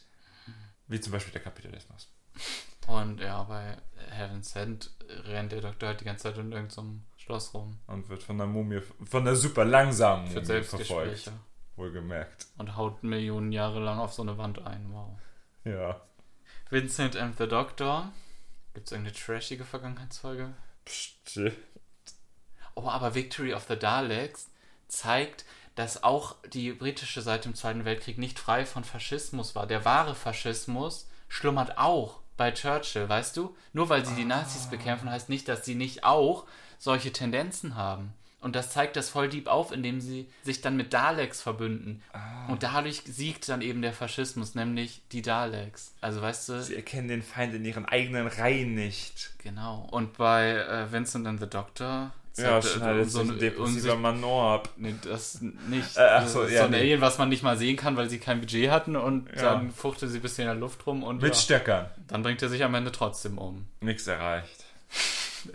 Midnight versus The Idiot's Lantern. Mhm. Weil bei The Idiot's Lantern, da geht es voll um, dass der Konsum einem auch, also wenn man immer nur konsumiert und konsumiert, dann nimmt einem das die eigene Identität, weißt du? Und die, macht das uns alle Gesicht gleich. Mhm. sozusagen. Ja, genau. Und äh, ja, bei Midnight geht es halt darum, dass ein paar Leute sich anschreien in einem Bus. Ja, aber hallo. Ich kenne eine Folge, die ist noch langweiliger und noch schrotter. Nämlich Wild Blue Yonder. Da latschen zwei Leute durch ein Raumschiff und nichts passiert. Im Gegensatz zu Twice Upon a Time, da geht es um äh, Oh. Akzeptanz, dass man, dass der, der, der Kampf, den man führt, nicht umsonst ist und man weiterkämpfen muss. Weil auch wenn es wertlos erscheint, äh, dann ist es doch etwas wert oder so. Bei Twice Upon a Time. Weißt du, der Doktor darum- sagt, ah, ich will nicht regenerieren, das ist doch eh sinnlos. Und dann wird er überzeugt, dass er doch was Gutes bewirkt, indem er weiterlebt oder so. Naja, whatever. Okay, diese Kategorie war wieder mal nicht so erfolgreich. Kann ja nicht jeder ein Hit sein. genau. Eine andere Kategorie ist Deep oder Cheap, Uh. Wo wir uns ein Stephen Moffat Zitat nehmen und es ein bisschen analysieren. Steckt da was dahinter oder ist es einfach nur auf den ersten Blick Deep und in Wahrheit Cheap? Nenn doch mal das Zitat der heutigen Ja. Stunde. Das heutige Zitat ist, äh, hat Ähnlichkeit mit dem letzten. Es geht mal wieder um Männer, Yeah, yeah, yeah. nämlich diesmal um Good Man. Good Men don't need rules. Das sagt Matt Smith bei A Good Man Goes to War zu der Augenklappenfrau. Die sagt nämlich, "Haha, du als Good Man, du kannst mir gar nichts anhaben. Good Men haben nämlich Too zu viele many Regeln. rules. Also unbedrohlich. Er sagt, Good men don't need rules. Today is not the day to find out why I have so many. Und dann fühlt sie sich aber so richtig eingeschüchtert. ja, obwohl aber- er halt super viele Rules hat. Und sie da gerade eigentlich davor gesagt Ja, hat, das dass er, das ja. hier das, ne? Ja, er sagt, er hat viele Rules, aber nicht, Ja. weil er ein Good Man ist. Nein, sondern, sondern weil er sich davon abhalten muss, was eigentlich in ihm schlummert. Also ich habe dazu zu sagen, ähm, ja, stimmt, denn der Gedanke dahinter ist, wer gut ist, muss ja nicht mehr zum Gutsein geregelt werden, denn er ist ja von sich aus gut. Regeln sollen ja eigentlich gutes Verhalten äh, erzwingen Ja. oder fördern und so weiter. Du brauchst halt nur Regeln, wenn sich Leute nicht daran halten. Deswegen kann er nur, wenn er viele Regeln hat, ein nicht-Good Man sein. Ja, aber stimmt das, dass Und deswegen Man needen Good Men keine Rules, denn wer Rules hat, ist kein Good Man. Also ich frage mich halt, ob es wirklich stimmt, dass also dass manche Leute, dass gute Männer einfach von sich aus, von Natur aus überhaupt gut sind, ohne Regeln. Ja. Ich habe mich erstmal gefragt, welche Regeln hat der Doktor überhaupt, die er sich auferlegt? ja. Und äh, so richtig explizit genannt fällt mir da tatsächlich nur eine ein. Also nämlich dieses, was wir auch letztes Mal besprochen haben, dieses Never be cruel or cowardly, was ja das zentrale Credo des Doktors ist. Äh, hat er wirklich viele Regeln? Es wird von River Song manchmal behauptet, dass es. Nee, sie Regeln sagt immer so Sachen wie Rule One, the ne? Doctor lies. Aber das ist ja keine Regel, die er sich auferlegt. Nee, das ist etwas, was über. über ihn gesagt Ah. wird. Es gibt auch Rule One, don't wander off, hahaha. So weißt du, dass die Komponenten Ja. nicht weglaufen sollen oder so. Es wird halt oft so von irgendwelchen Regeln, aber das sind nicht wirklich moralische Regeln, die er sich selber auferlegt. Nee. Ich habe generell da mal gesucht, wo überhaupt Rules erwähnt werden. Zum Beispiel sagt River bei Silence in the Library auch, dass er nicht in ihr Tagebuch gucken darf. It's against the rules. Und dann fragt er, what rules? Und sie sagt, your rules. Also das ist auch eine Regel von ihm, aber Ja. auch wieder nichts, was er sich selber moralisch aufzwingt. Bei The Beast Below sagt er, We're observers only. That's the one rule I've always stuck to in all my travels. I never get involved in the affairs of other people or planets. Was ja offensichtlich total falsch ist, also nicht Ja. wirklich eine Regel von ihm ist. Und bei Let's Kill Hitler, was ja nach dieser Folge ist, um die es hier gerade geht, jokt er auch so ein bisschen rum mit ganz vielen Regeln, die er angeblich hat. You should always waste time when you don't have any. Rule 408. Never knowingly be serious. Rule 27. Also solche Sachen, aber das sind ja auch keine ernsthaften Regeln, die er wirklich hat. Ja. Das Einzige, wo man wirklich sagt, er hält sich diese Regel immer vor, ist halt dieses Never be cruel or cowardly, sei der Doktor so. Deswegen finde ich schon mal nicht, dass er many rules hat und dass das ihn so bedrohlich macht. Aber er hat natürlich recht, dass er diese dunkle Seite auf jeden Fall hat und Ja. ja. Und es ist halt auch immer dann, wenn er seine Rules bricht. So, er sagt sich selbst so, ne, ich würde niemals die Zeit betrügen, also zum Ja. Beispiel Fixed Points in Time. Bei Waters of ich Mars bricht er seine eigenen Regeln. Macht Bei dann Hellbent sagt Genau. er natürlich auch, oh, ich habe Ne? jetzt meine eigenen Regeln gebrochen. So, und das sind halt offensichtliche Zeitreise-Time-Lord-Regeln, die er natürlich eigentlich jeden Tag befolgt. Aber ich frage mich halt, ist man denn automatisch, wenn man eine dunkle Seite hat, dann kein Good Man? Also wenn man eine dunkle Seite hat und diese dunkle Seite dann selber unterdrückt, absichtlich. Denn ist es nicht auch gerade die Unterdrückung der dunklen Seite, die einen dann gut macht? Also gerade Ja, ja. dieser Akt. Und vor allem, weil du es dann auch fertig bringst. Weißt du, du Genau. gewinnst den eigenen Kampf in dir selbst. Was der Doktor ja jedes Mal tut, wenn er seine Regeln bricht, kommt er ja doch noch wieder Mhm. rum und rettet sich selbst und dann doch noch den Tag. Und dann ist er ja doch wieder ein Good Man und dann Ja, hat er die und- Regel eigentlich gar nicht gebraucht. Und er erlegt sich die Regeln ja auf, weil er ein guter Mann sein will. Ja. Und ist das gut sein wollen nicht an sich schon dann ein Zeichen, dass er gut ist, weißt du? Er will Ja. es ja nicht machen, um gut zu wirken oder so. Nein, denn er legt sich selbst die Regeln auf, weil er ein guter Mann sein will, Ja. wodurch er zeigt, dass er ein, Dass guter, er ein Mann, ist. Genau. Aber als guter Mann braucht er keine Regeln. Ich finde dann halt gute Männer nach dieser Definition, dass sie überhaupt keine Regeln brauchen, gibt es halt dann einfach nicht. Nee. Denn es gibt ja niemanden, der nie irgendwas Falsches machen würde und nie sich selber irgendwie zwingen muss, irgendwas anders zu machen oder so. Was ich aber dazu sagen würde, ist, in diesem Fall finde ich es plausibel, dass Stephen Moffat dieses Good Men Don't Need Rules nicht als allgemeine Lebensweisheit meint, was ich ja oft kritisiere, dass die Zitate zu allgemeingültig präsentiert werden. Hier finde ich es aber sehr plausibel, dass es einfach eine Charakterisierung des Doktors ist, dass er das sagt. Denn er wäre gern dieser Good Man, der überhaupt keine Regeln braucht und er Ja. hasst sich auch ein bisschen dafür, dass er eben doch Regeln braucht. Und dann auch noch so viele. Ne? Denn er stellt sich dieses Traumbild von einem Good Man vor, das er anstrebt, Ja. der halt überhaupt gar keine Regeln braucht. Er, er findet sich halt selber dann so ein bisschen schlecht. Denn das ist ja beim Doktor dauernd so bei Stephen Moffat. Am I a good man? Genau, bei Capaldi fragt er sich dann die ganze Zeit, ob er ein Good Man ist. Und am Ende der Staffel, der achten Staffel, realisiert er dann, dass er kein Good Man ist, aber auch kein Bad Man. Also weißt du, dass Ja. es nicht diese Extreme gibt, dass es diesen Good Man gar nicht so wirklich gibt, den er aber als Matt Smith Doktor bei Good Man Goes to War schon noch so anstrebt. Und dann zweifelt er die ganze Zeit, ist er das wirklich? Nein, das bin ich ja nicht, weil ich habe ja auch eine dunkle Seite. Doch in Wahrheit macht ihn ja gerade das zum guten Mann, dass er es anstrebt. Das Ja. erzählen ja diese ganzen Folgen auch ständig. Und Clara sagt auch bei Into the Dalek, sie sagt, I don't know, but I think you try to be and that's probably the point. Und Ja. das finde ich ist auch der Point dieser, dieses Okay. Themes. Ja. Äh, und äh, jemand, der sich einfach für gut hält und sagt, ich bin jetzt der Good Man und brauche keine Regeln, ist das nicht in Wahrheit der Natürlich. Evil Man dann? Ja, das, das, das ist klar. Wer sagt, ey, ich brauche keine Regeln, ich regel mich schon selber. Ja. Also Nee. ich finde, das Zitat äh, ist nicht so wirklich anwendbar, weil es gibt diesen Goodman einfach nicht, aber ich finde das gut, dass der Doktor das sagt, weil es eben seinen Struggle darstellt. Dass er gern dieser Ja. Man wäre, aber den gibt es gar nicht und am Ende, als Peter Capaldi kommt, er ja damit klar, dass er der nicht ist, weil es den halt nicht gibt. Schon, aber halt so als, als Zitat, dass du halt auf ein T-Shirt drucken kannst. Das ist Schrott. Äh, aber direkt davor sagt der Doktor, oh look, I'm angry, that's new. I'm really not sure what's going to happen now. Hä? Seit wann ist das neu, dass er wütend ist? Er ist dauernd wütend. Hä? Was ist das für ein Schrott? Das, das ist ein dummes Zitat, ja.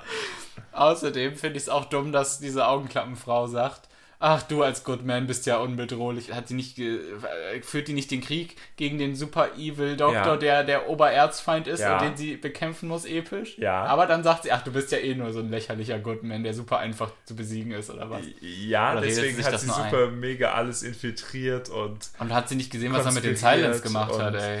Da hat er keine Rules scheinbar. nee, das, das stört ihn ja auch im Nachhinein gar nicht. Das waren ja auch Terroristen, die mussten ja bekämpft werden, hat er einfach mal behauptet. Ja, die wohnten da schon so lange wie die Klar. Menschheit auf Es demselben waren doch keine Planeten. Menschen, es waren doch nur so Viecher. Einer von denen hat eine Frau umgebracht. Hallo. Die mussten alle sterben, die sind kollektiv schuld. Oh Gott. Zu viele Parallelen zur Realität. Aber leider sollte der Doktor eigentlich nicht der sein, mit dem man diese Parallelen ziehen kann. Ja, tja.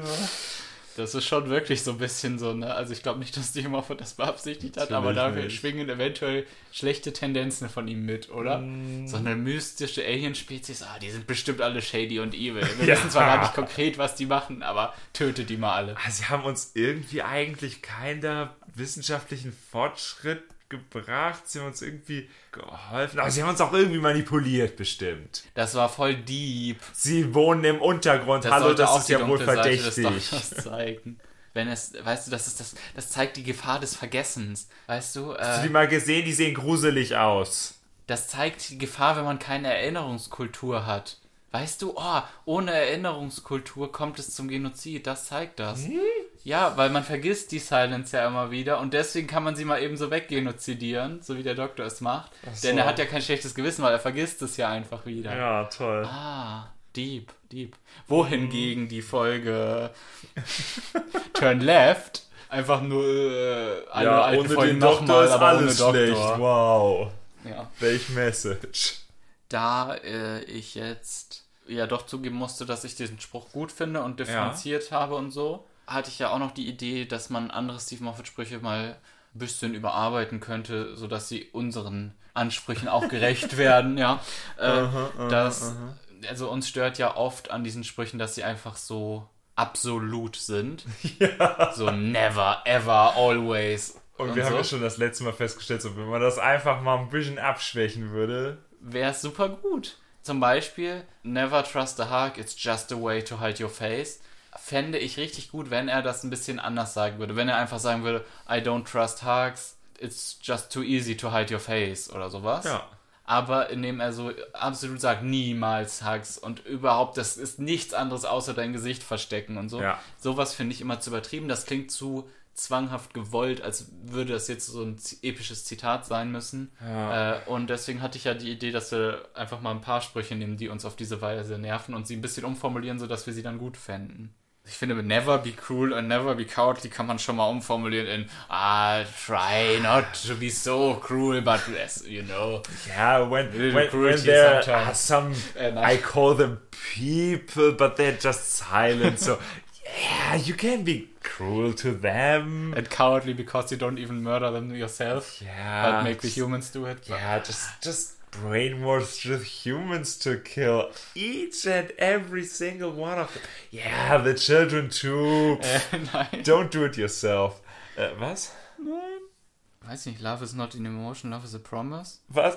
Oh Gott. Love is not an emotion, love is a promise. Was? Ja gut, da können wir einfach sagen, love is not just an emotion. Ja. Also einfach, dass es nicht not an Oh, emotion. sorry, also der größte promise. Fehler daran ist, dass es keine Emotion sein soll angeblich. Ja, Das ist doch einfach falsch. Er könnte ja sowas sagen wie, so, that's the thing about emotions, they're more than just one thing. Also weißt du, so Ja, nach dem Motto, ja. in Emotionen steckt so viel drin, They're da steckt auch than- ein Versprechen ja. drin They're sozusagen. more than just what you feel. Also die Cybermans haben vielleicht so die, die Feeling-Teile von den. Emotionen weggemacht. Aber alles darüber hinausgehend, was natürlich immer so mit more. verknüpft ist, das, das Ja, Emotionen sind so essentiell für die Menschen, äh, also. Love meine ich, nicht Emotionen, dass äh, es mit allem verknüpft ist. Und Ja. selbst wenn du einfach den oberflächlichen Emotionsteil wegnimmst, dann bleibt da noch viel mehr übrig oder so könnte er das. Ja. Also, Siehst jetzt müssen wir du? es nur noch als Einsatz formulieren. Ja, warum ein Satz? Er kann auch eine epische Rede draus machen. Eben. Also eine epische Rede in der eh schon epischen Rede, in der das Ja, wahrscheinlich also- stattfindet. Na, also wenn dann vielleicht sogar, damit man das nicht so herabspielt, Love is not just one thing that you can sperr away Ja. or delete, delete, yeah. It's an emotion. It's a duty. It's a, hast du nicht gesehen?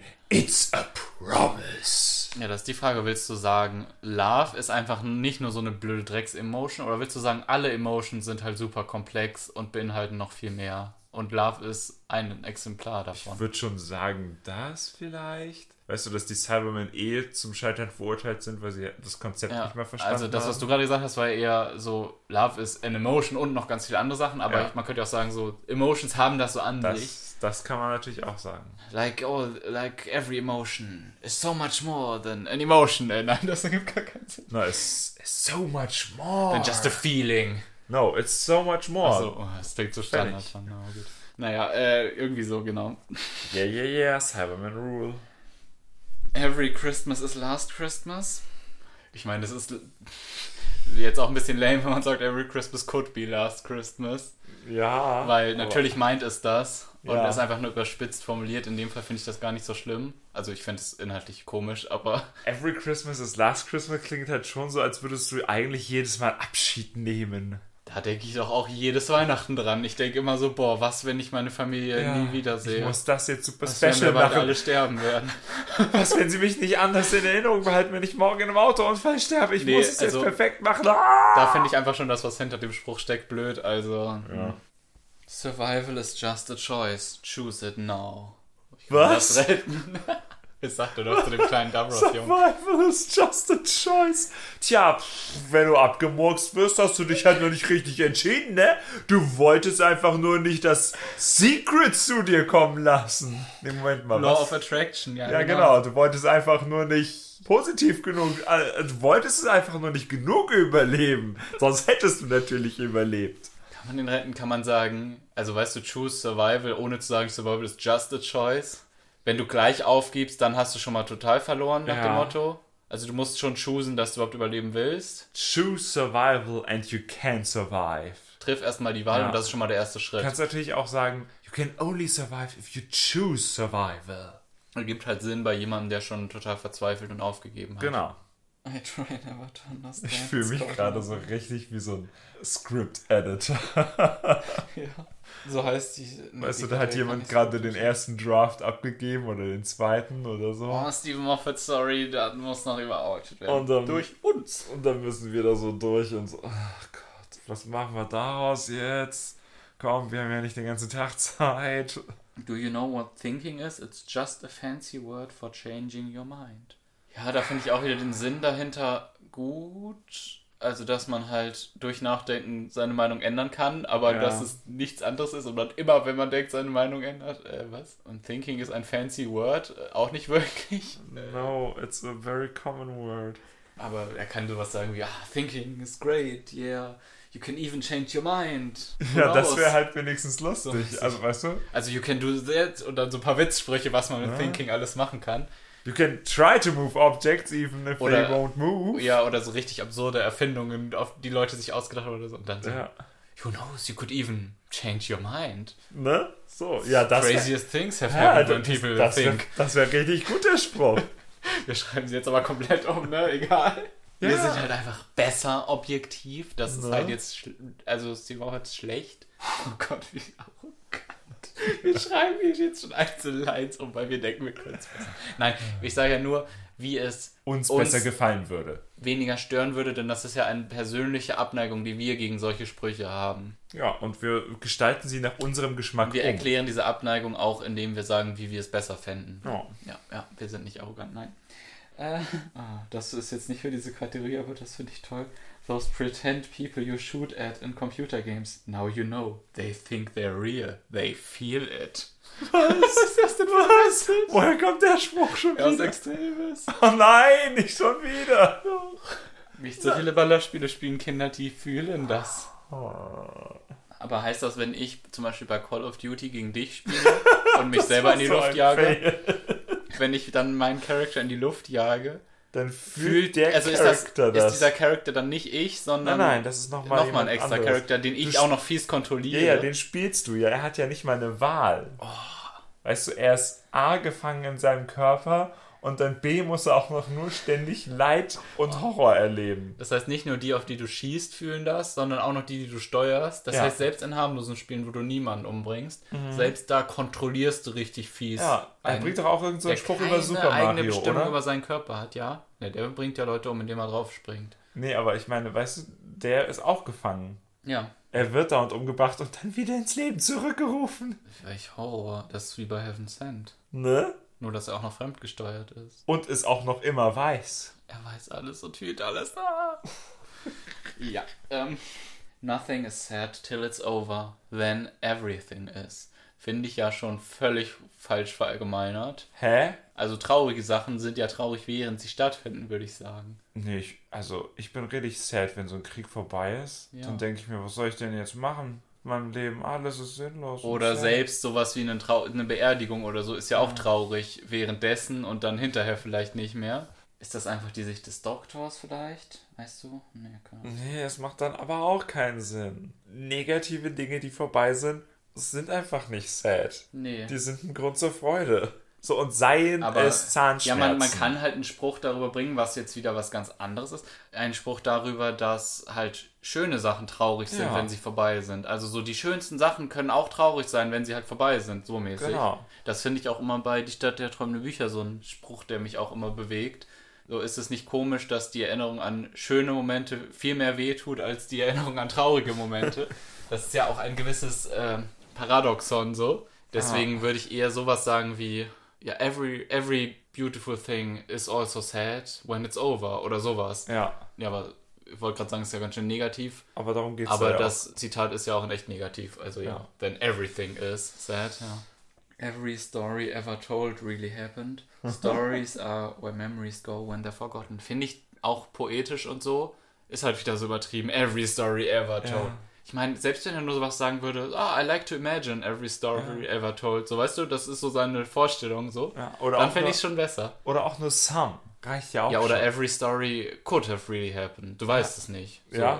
Aber nicht so absolutistisch. Ja. Jede Story hat wirklich stattgefunden. Das heißt doch, jede Story, die sich neu ausgedacht wird, ist in Wirklichkeit eine Memory, die forgotten wurde, dann aber doch wieder reaktiviert wurde. Was aus Platins Ja. Reich der Ideen oder was? Oder ist einfach Zufall, weil alles, was passieren kann, schon mal passiert ist. Ja, dann. Nee. Wow. Stories are where memories go when they're forgotten. Also Die Ja. gehen dann ins Reich der Geschichten über. Ja, das ist einfach cool. Also, So- den ersten Teil weg und Sowas wie kollektive Erinnerungen halt, die weiterleben. Ist ja auch Genau. schön, man will ja auch weiterleben in Erinnerungen, beziehungsweise irgendwann in Stories und so, ja. Aber ich will auch nicht, dass every story ever told really stattgefunden hat. Nein. Also zum Beispiel Horror-Stories.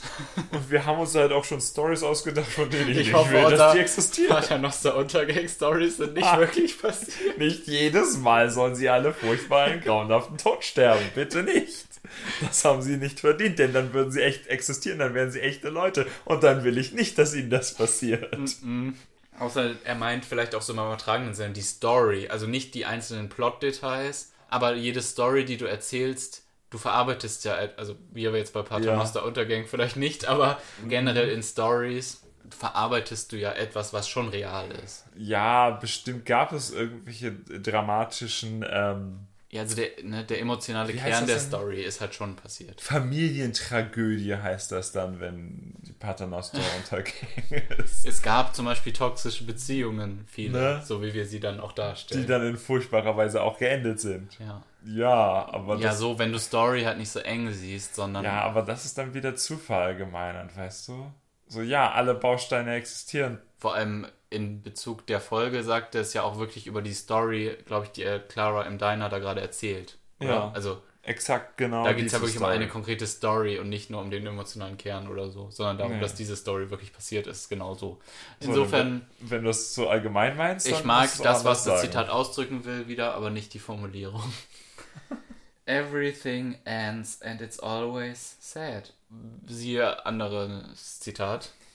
Finde ich nicht, dass es immer äh, schlecht ist, wenn was endet. Aha. Äh, but everything begins again too. Finde ich auch nicht so gut Und das formuliert. ist dann immer super? everything begins again too and that's always happy. Be Ja. happy. Sei jetzt gefälligst zufrieden. Weil du als Super Mario gestorben bist und sofort wieder los musst. Also ich finde, es stimmt auch nicht everything begins again. Es ist halt, es beginnen neue Dinge, andere Ja. Different Veränderung Nicht ist wieder die gleichen unausweichlich. Also, weißt du, es wird immer Ja. anders sein. Aber da muss ich sagen, äh, da gibt es einen auch von Stephen Moffat Spruch, den ich viel besser finde, nämlich Ja. Everything has to end sometime, otherwise nothing would ever get started, was er bei Ja. Christmas Carol sagt. Ja, ja. Das äh, finde ich ist eine viel bessere Variante dieses Spruchs. Dann nehmen wir den halt einfach nochmal. ich meine, warum diesen einen guten Spruch dann so, Ne? so, so kompliziert Der machen? ist, der ist gut. The nice thing about life is, however bad it gets, there's always one last option available. Dying well. Hallo Seneca.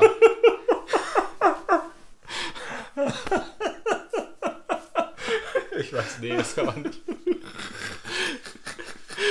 das kann man doch niemals ernsthaft bringen. Das ist vor allem das Niceste am Leben, dass man ja immer noch gut sterben kann. Nein, das ist einfach nur so dumm. Vor allem, sagt er nicht bei Klaas, ist da nicht seine epische Entrance-Line, als er da kommt und die Leute rettet? Dying, well, I didn't think that was possible. How about not dying? Oder irgendwie sowas. Also widerspricht diesem Spruch quasi so, dass Dying well ja auch Quatsch ist. Ja.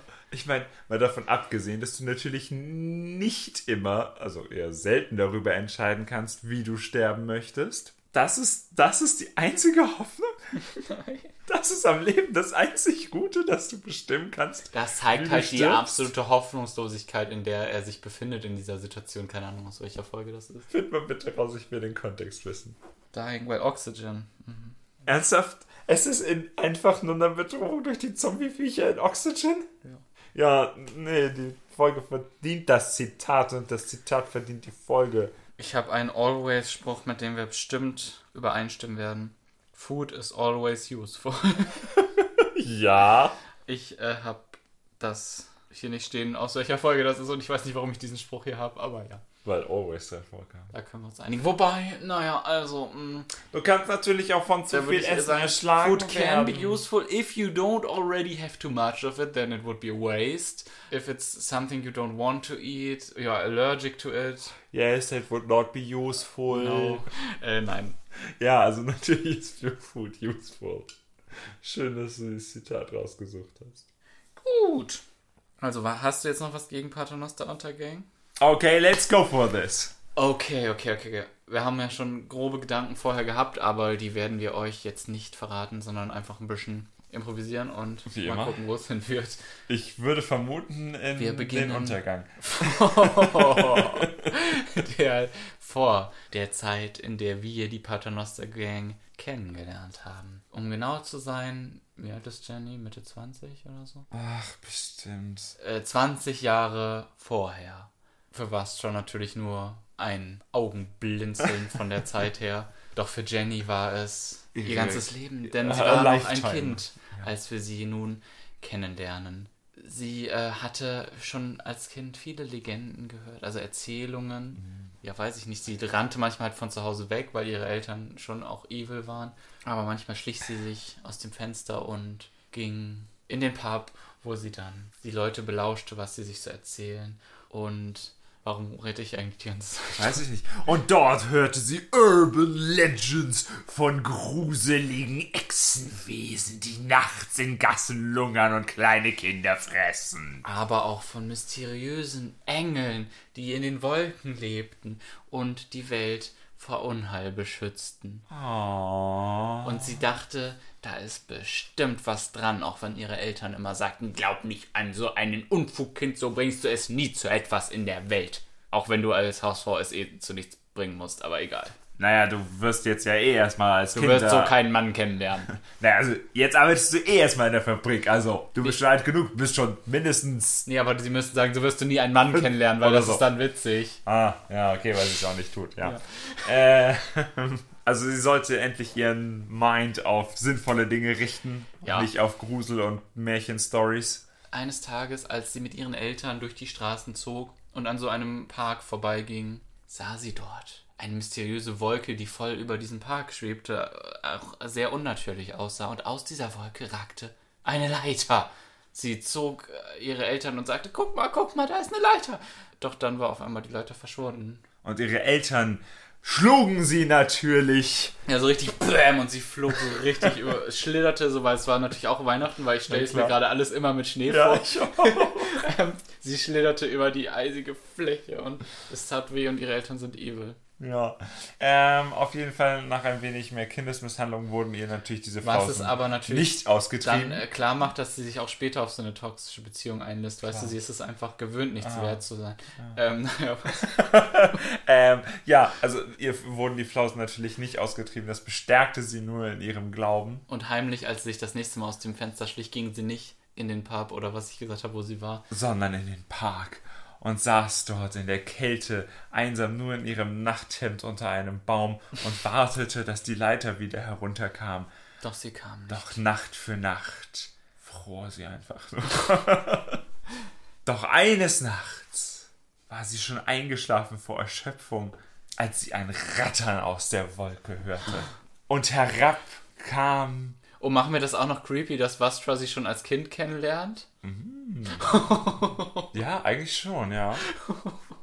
äh, Auf jeden Fall kam voll der mysteriöse, gut aussehende, strange Mann dort erstmal herabgeklettert. etwas Mit einem großen Hut. heruntergekommene Kleidung, die dennoch von Qualität zeugte.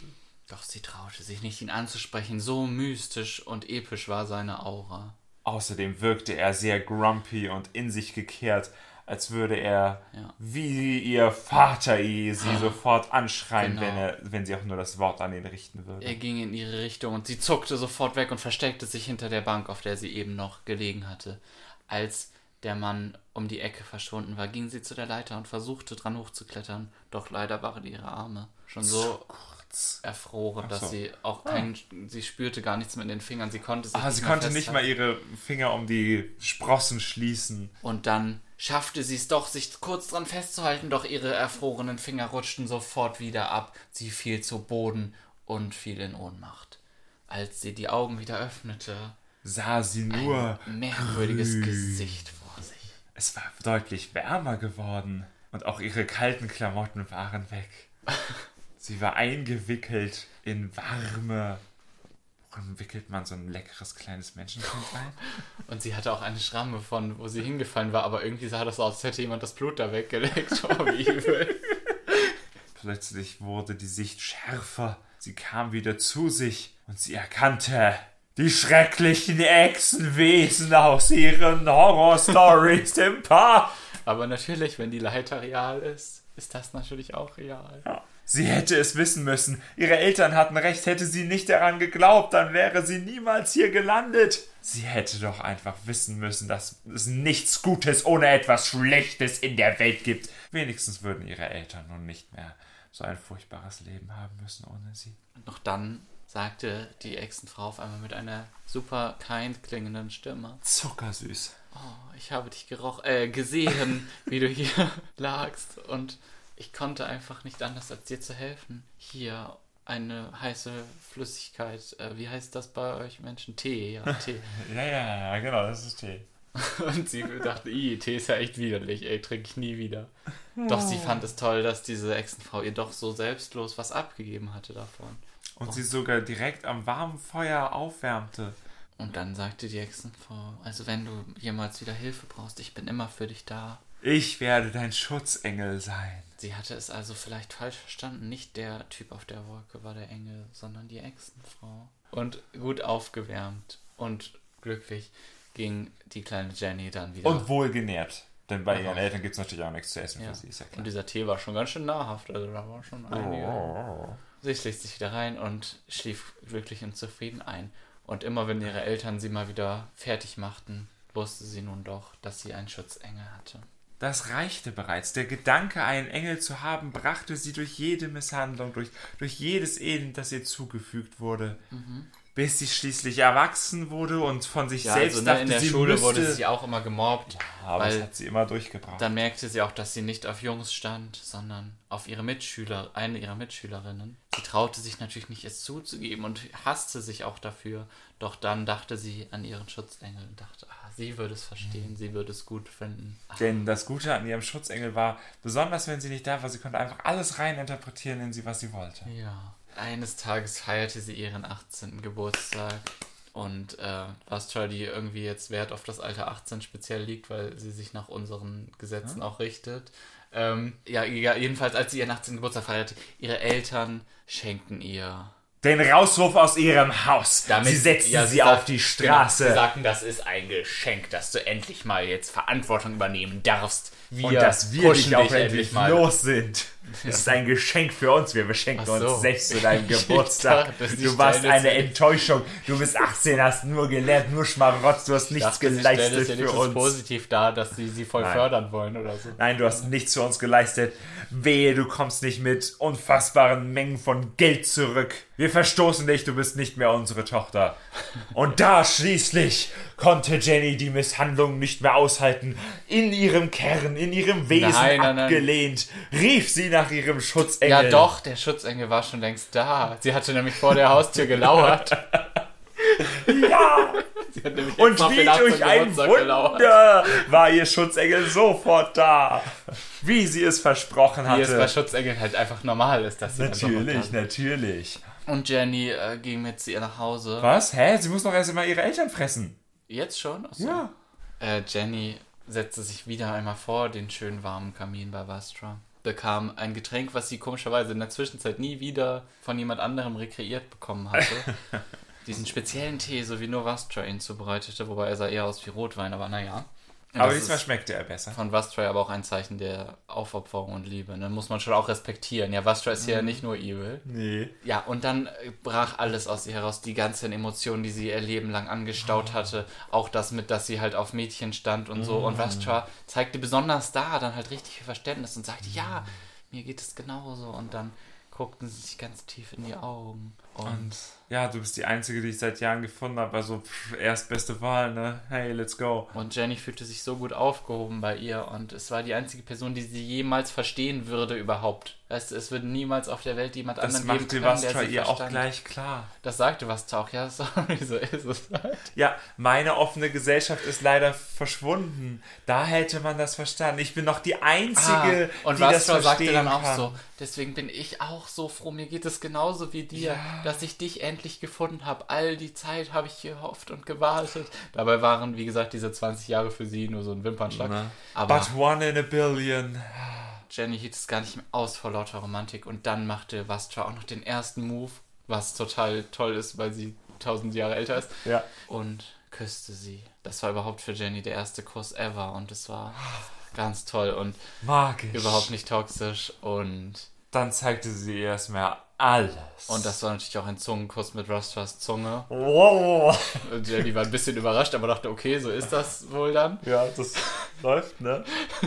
Die, die, die soll so weit reingehen. Ja, okay, gut. Wieso kriege ich das nicht hin? Ach, ich bin bestimmt Sie musste ein bisschen gegen den Wirkreiz ankämpfen, weil die Zunge ihr bis in den Rachen ging, aber es ging dann schon. Okay. Und dann kam die Zunge ihr zum Ohr wieder raus, ey. Äh, was? Das funktioniert biologisch gar nicht. Dann halt zur Nase. Das funktioniert. Und dann wieder in den Mund rein. Das funktioniert. Ähm, ja, aber Nein. davon mal abgesehen, ja, hatte Jenny nun endlich jemanden gefunden, die alles teilte, was sie so erfahren hatte, wie sie Und dachte. mit der sie alles teilen konnte. Jenny hatte auch noch nie Geschwister gehabt und hatte noch nie jemanden, mit dem sie irgendetwas teilen konnte, denn ihre Eltern verstanden sie nicht. Sie hatte auch nie wirklich irgendwie gute Freunde gehabt oder sowas. Und nun wusste sie, bei Vastra war sie gut aufgehoben. Ja. Sie war aber auch nur die Einzige. Ja. Die Einzige, die sie verstehen Und konnte. auch Vastra sagte Jenny immer wieder, dass sie auch die einzige war, die sie verstand. Und dadurch fühlten sie sich so verbunden. Sie waren einfach seelenverwandt und füreinander bestimmt. Es gab nur die beiden in der Welt und sie würden die zusammen Welt. alles schaffen, ja. So. Also sie redeten dann auch über diesen legendären Wolkendude, denn diese Story von dem hatte sich schon durch die Jahrhunderte gezogen. Er war dann nämlich schon episch auf dieser Wolke und war zur Bevor die Legende Stadt geworden. überhaupt gegründet war. Die Stadt als die wurde um diese Leiter herum noch gegründet. damals auf diesen Ländern roamten. schmollte er da auch schon auf der Wolke. Und es war also auch schon eine alte Silurian-Legende Ja. gewesen. Aber Vastra war ja auch Detektivin. Und deswegen hatte sie auch schon die ganze Zeit investigiert. Deswegen hatte sie sich dort in London auch niedergelassen. Hinweise gesammelt. Im Moment eigentlich deswegen. hat der Doktor ihr da den Wohnort besorgt oder so. Oder zumindest Stimmt, sie sie sogar aus der U-Bahn ge... äh, Ja, egal, das ist jetzt nicht so. Nee, das kann doch trotzdem Ja, sie weiß ja dasselbe trotzdem sein. nicht, dass der Wolkendude der Doktor ist. Eben. Er kann sie ja sie trotzdem haben. investigierte episch mit Hilfe von Jenny dann auch, die ihr immer half, indem sie ihr Getränke servierte und so weiter. Ähm, Nein, sie hat natürlich auch mit investigiert. Sie ist Ja. rumgelaufen, hat Leute gefragt. sie war halt auch so ein bisschen der Watson, hat halt manchmal so dumme Sprüche gebracht und was zwar sagte, ja, oh mein Gott, du bist so genial. Und Fragen gestellt. Aber in echt wusste Jenny natürlich, dass sie minderwertig ist und nur der Genialität von Rastra dient. Und weil Rastra halt voll genial ist, fand sie dann raus, ach so, es ist der Doktor auf der Wolke, ja, den kenne ich ja eh schon. Okay, was schmollt er da so ewig? Na gut. Und dann so, er hat die geschahen zwei halt Leute vom letzten Mal verloren. Ja, okay. diese ganzen anderen Geschehnisse. Außerdem, ähm, Haben sie Kartoffelkopf gekriegt? genau. und eines Tages, ähm, Jenny kam von der Arbeit nach Hause. Arbeit? Nee. Sie war so undercover irgendwo im, in, am Investigieren oder so. Sie musste sich mal wieder als Maid von irgendwem ausgeben, weißt du, sie musste sich Ja. da immer. Was du sagst, oh, du kannst das einfach so gut Maid sein. Bewirb dich mal bei diesem super offensichtlich evil Dude, den wir Ja. stalken wollen, Der als dich Maid. bestimmt nicht misshandeln Du musst dich so. bei dem einschleimen, du musst ja dich halt auch sehr bei dem einschleimen so. Vielleicht auch so ein bisschen ranmachen an Ne? ihn. Äh, Vielleicht musst du ein bisschen mehr zeigen. Je nachdem. Ja, ja, noch ein bisschen. Ja, so viel muss Wenn- ich vielleicht zeigen. Du musst das schon auch ausnutzen, so, seine Triebe. Ja. Und das kannst du halt viel besser als ich. ich meine, Also, mich würde halt auch sofort erkennen. Tja, ich würde ja gerne, ich würde dich sofort aus jeder Und Situation immer wenn Jenny da Bedenken äußerte, dann sagte, was, da willst du etwa nicht, dass dieser Kriminelle gestoppt wird? Ja. Du bist die Einzige, die es kann. Auch diese blöden Kommissare hier, die sind ja alle inkompetent, Ne? was halt auch stimmte. Und außerdem Männer.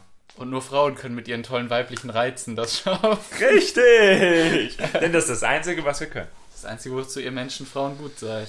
Richtig. Ich bin halt zum Denken gut und du für sowas. Ähm, Ähm, jedenfalls. äh, aber kamen Sie gerade von diesem... Irgendwie habe ich das Gefühl, in dieser Story ist was schon noch viel fieser zu Jenny als in unseren anderen Ja. Auf jeden Fall kamen sie von diesem epischen Auftrag bei Lord Evilton zurück, ja. Kam nach Hause, schloss Wollte die Tür. gerade von dieser tragischen Story, die sie da gerade erlebt hat, also es war schon ein bisschen traumatisch auch ja, und so. Dampf ablassen und vielleicht ein wenig getröstet werden. Denn sie musste halt wirklich auch wegrennen, weil er sich so krass an sie rangemacht hat, dass sie es nicht mehr ausgehalten hat. ja. Und dachte, na gut, Vastra wird das ja aber verstehen, dass Ja. ich dann doch nicht durchziehen konnte. Sie hoffte, dass sie schon dass Ja, die Beweise, also die sie schon gesammelt hatte, dann auch ausreichen dachte, würden. sie fürchtete natürlich, gefailt zu sein, Ja. Zweifelte an sich. Doch jemand Geniales wie. Vastra kann ja vielleicht auch aus so ein paar Indizien schon Ja. den Mörder dann überführen oder den Kriminellen, was auch immer der gemacht hat. Ähm, also klopfte sie an die Tür an, sie durfte nämlich keinen eigenen Schlüssel haben. Sie war ja nur die Maid. Das Und wäre auch suspicious, hätte sie einen Schlüssel. Was, wenn jemand anderes sie von durfte außen sie durch den Haupteingang und nicht durch den Dienstboteneingang, den es da bestimmt gab. Ja, wie interessant. Sie klopfte hektisch dort an und dann öffnete Madame Vastra und sagte, Moment, der Dienstboteneingang ist hier aber um die Ecke. Und Jenny sagte, Moment, was? Aber Vastra, ich darf doch durch den Haupteingang kommen. Das war doch nur einmal, als du wütend auf mich warst. Und das haben wir doch eigentlich schon geklärt, als du mir verboten hast, durch den Haupteingang zu gehen. Das war doch vor ein paar Monaten. Ähm, Und sie so, äh, ja, dann komm halt rein. Nein, sie war so richtig feindselig auf einmal. Ah. Und es war das Böse in ihren Augen zu sehen. Jenny erkannte es genau. Es war so ähnlich wie das allererste Mal, als sie als Kind damals Vastra getroffen hatte. Und sie glaubte fast zu sehen, wie sie sich die Lippen leckte. Und sie machte so eine schnelle Bewegung auf sie zu und Jenny schreckte richtig zurück. Und äh, Eine dann, Reaktion, die sie niemals gedacht hätte, die sie auf Vastra zeigen könnte. dann kam auf einmal die wahre Madame Vastra von hinten an und sagte, "Äh, was ist hier los?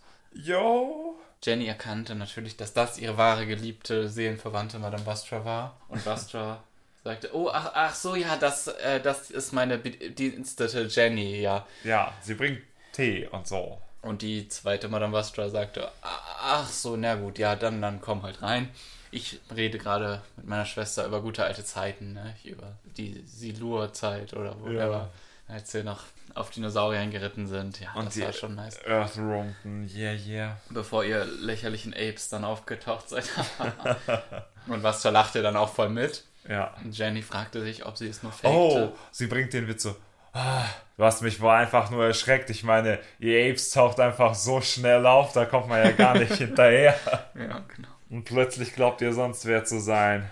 Und Vastra, ja, also ihr Lachen wirkte halt schon auch, als ob es von Herzen kommt. Aber sie war halt auch einfach eine gute Schauspielerin. Das war in ihrem. Beruf ja auch wichtig. Außerdem Irgendwie. konnte sie einfach alles. Sie war einfach anbetungswürdig. Doch, dass sie ihrer Schwester nicht von Jenny erzählt hatte, fand sie schon etwas bedenklich. Aber vielleicht war es auch, um sie zu schützen. Ja, ja. Sie sagte nur, dass es ihre Bedienstete ist, weil ihre Schwester vielleicht in echt böse war und Vastra sie vor ihr beschützen wollte. Vielleicht waren ja doch nicht alle aus der Silurian-Gesellschaft so aufgeschlossen wie Vastra. Ja. Es konnte nicht jeder perfekt sein wie sie, nur Ne? sie war Denn so einzigartig. Vastra hatte ja auch immer gesagt, sie hatte auch nie jemanden zum Connecten. Ja. Deswegen wahrscheinlich verstand sie sich auch gar nicht gut mit ihrer Schwester. Und sie freute sich schon drauf, bald, wenn die Schwester endlich wieder weg ist, mit Vastra zusammen darüber zu reden, wie man doch keinem anderen vertrauen kann und so. Doch die zwei Silurians schlossen hinter sich die Tür des Dinierzimmers oder was auch immer und redeten noch Stunden weiter, während Ja. Jenny einfach nur auf der Treppe hockte und wartete. Dann kam Strax an und machte irgendwas Witziges. Ja, Strax kommt dann und so: Hier, diesen Brief habe ich eben gerade bei Lord Evilton gefunden. Er steht drin, er hat das alles getan, er hat das einfach aufgeschrieben. ich bin zu ihm gegangen, habe ihn geschlagen und seinen Brief aus seiner Tasche genommen. Hier, ich bin der Held der Stunde. Was soll ich jetzt damit machen? Den Brief verbrennen? Jenny sagte, ähm, danke, Strax, du bist ein wahrer Held. Ich werde dich für immer in Ehren halten dafür. Äh, gib mir mal bitte den Brief, ja. Ich werde ihn Vastra geben und von deinen Heldentaten erzählen. Ja, Ich tue das alles nur für die Ehre des Sontaran Empire. ja das sage ich Vastra natürlich auch. Diese Ehre ist auf jeden Fall wiederhergestellt nun. so I can obliterate you both. Nein, du musst noch warten bis zur Preisverleihung, die wir machen werden. Danach kannst du uns obliteraten.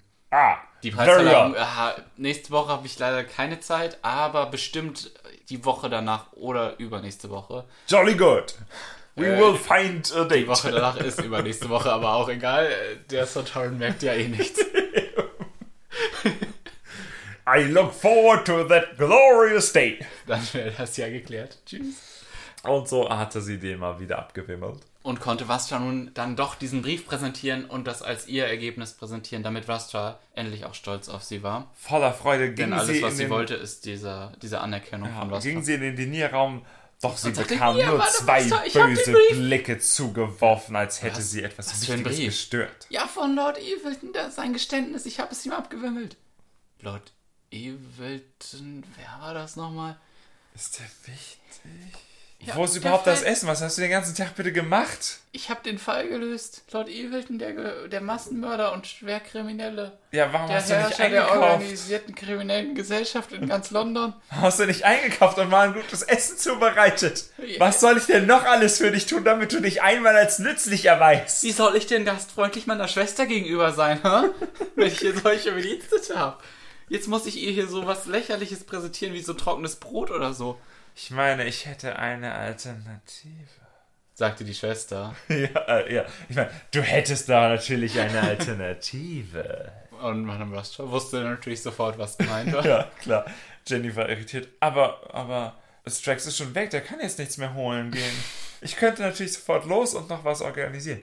Nein, nein, ich meinte, wir hätten direkt hier etwas. Was du Doch, dann so. ja. Ach, es ist, es ist so schwierig, das gute Personal zu finden. Also, na, sie ist nicht komplett nutzlos. Und ne? Jenny rannte sofort los, um Essen einzukaufen. Nee, Und zu stehlen. nicht- Es war, hatte kein Laden mehr offen. Kein. Also brach sie beim Fleischer ein, denn es darf nur blutigstes. Sie kannte nämlich was, Steak wenn sie so einer Stimmung war. Und Ja.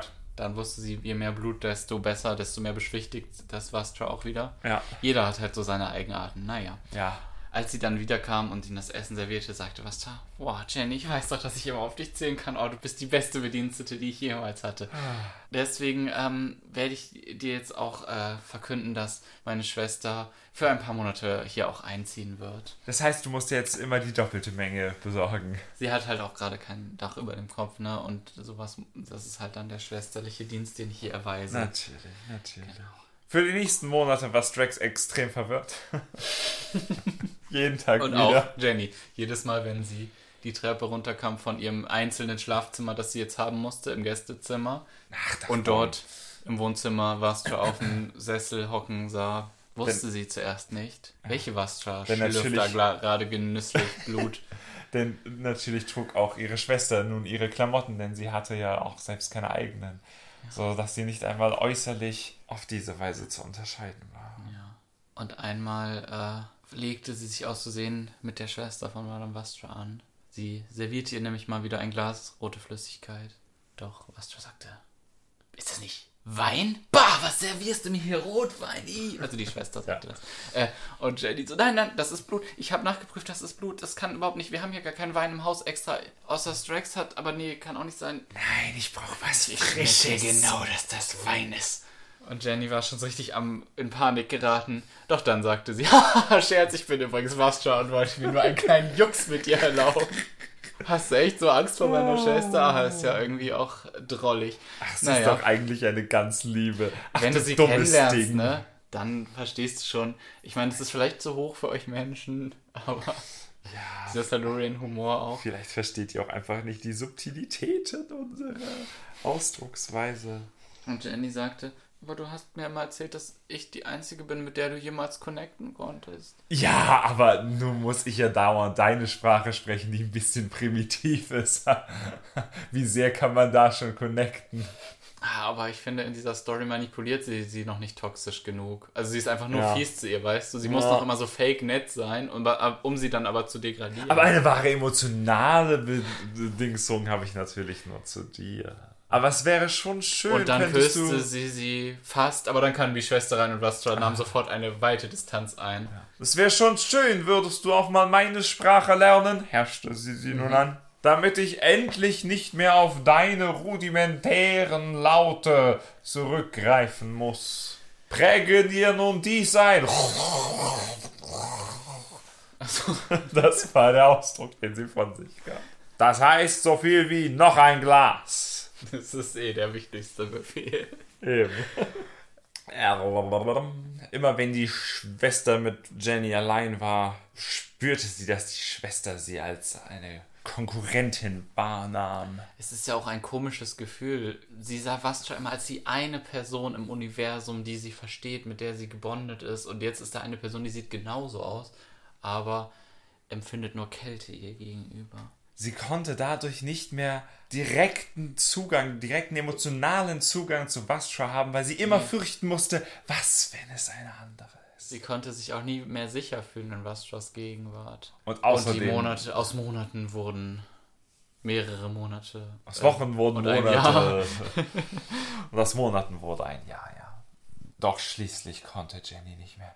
Sie wollte ihre Vastra zurück, doch hätte sie Sie die fasste einen fiesen finsteren Entschluss. Doch sie Oh, konnte endlich macht Jenny ja, auch mal was. Doch sie konnte natürlich nichts selbst tun. Erstmal dachte sie sich super genial den überepischen, geil Ja. konstruierten Plan aus.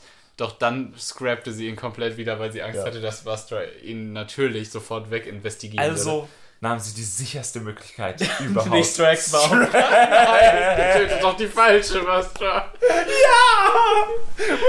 Was, du willst, dass Vastra mal zuerst stirbt? Das ist ja krass. Sie beauftragte Aber übrigens also hatte Vastra auch Ja. ihre Schwester in echt ein bisschen satt, ja. Und um es nochmal ein bisschen dramatischer zu sagen.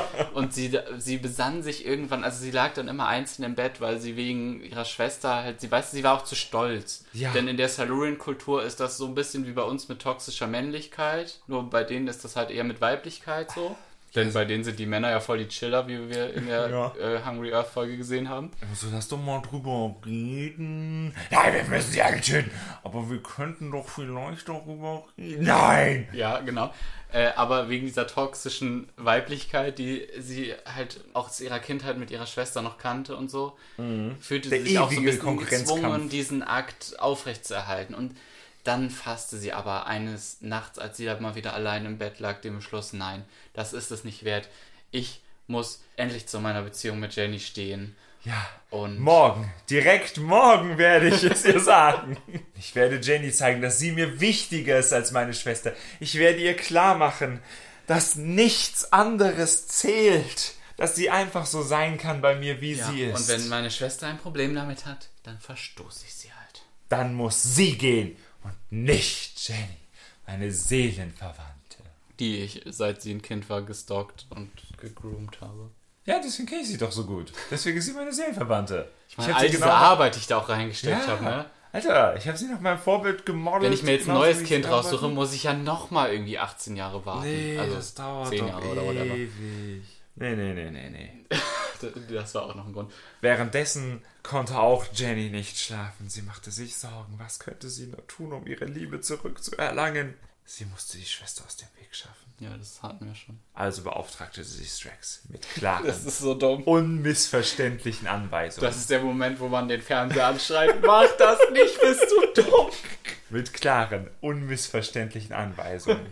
Sie wusste ja schließlich, wie Strax war, also gab sie ihm den Befehl. Wenn du Madame Vastra begegnest, frage sie, wie wir uns zum ersten Mal begegnet, wie wir zum ersten Mal dem Doktor begegnet sind. Das wird sie bestimmt niemandem sonst erzählt haben. Aber du kannte doch noch. Achso, zusammen mit. Ja, das wird sie bestimmt niemandem anderen erzählt haben. Das ist so ein deepes Geheimnis, der Doktor, das darf man gar nicht weg, wegverraten. Sie wählte übrigens Strikes, weil es so dumm ist, dass es schon wieder genial ist. Ne? Ja, ja. Also, weil ihren super genialen Plan hätte Vastra ja sofort genial Genau. durchschaut, aber die Methode Strikes zu nehmen ist so dämlich, dass Vastra da nicht drauf kommen würde. Und außerdem, bei Strax kann man eh alles abstreiten, was auch immer er da labert. Und wenn sie dann weiß, wie wir den Doktor getroffen haben, nicht umbringen. Ja. Wenn sie es aber nicht weiß, dann musst du sie töten. Dann ist sie eine Evil Saigon Imposter Evil. Und Strax so, ja, Und ich er werde sie Er obliterate. sagte, Saigons kenne ich überhaupt nicht, weiß ich nicht, ob das stimmt. Und sie sagte, die Saigons, weißt du, wer deren größte Verbündete sind? Die Rutans. Die Root- Jeder, der mit Rutans assoziiert ist, muss sterben. I will obliterate the whole of Saigon kind Oblit obliterate. Ja, species kind ja, genau. dumb ship. Kin. I will obliterate them. And he marched off.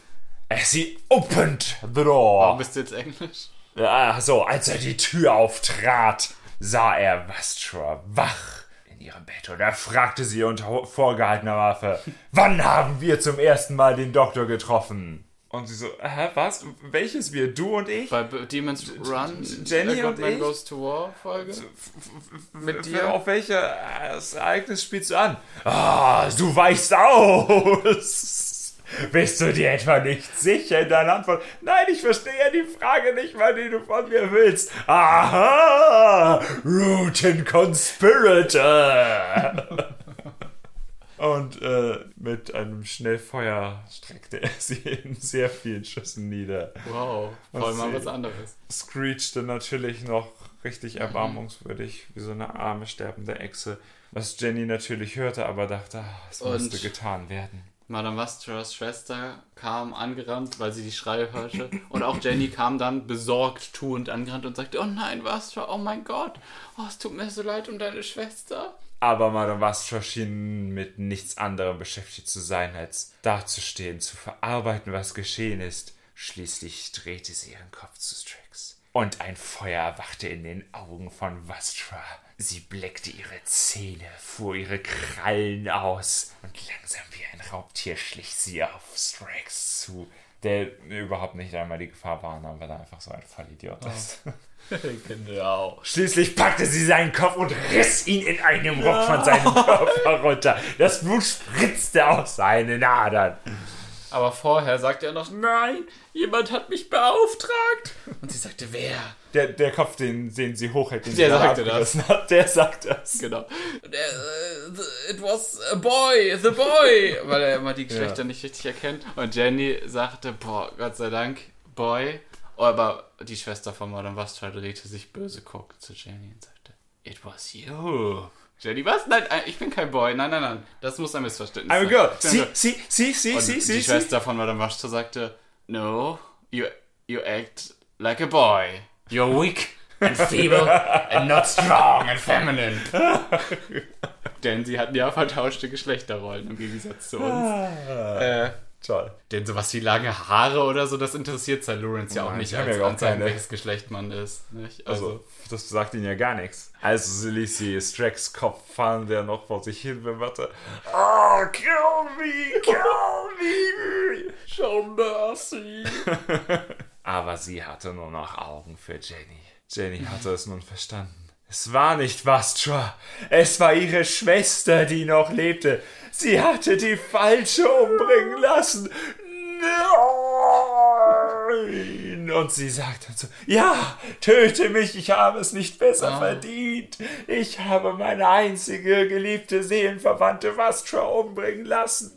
Sie war die einzige, die mich verstehen konnte. Ihr gehörte mein Herz. Ja, bald wird dein Herz mir gehören. Wortwörtlich. Ah, sie machte noch so eine Mockery da draus. Ja. Also so, als wäre sie doch noch Vastra so. Oh, dein Herz gehört nur mir. Ja. Aber Jenny hielt es nicht mehr aus, wollte sich geradezu ihr entgegenwerfen.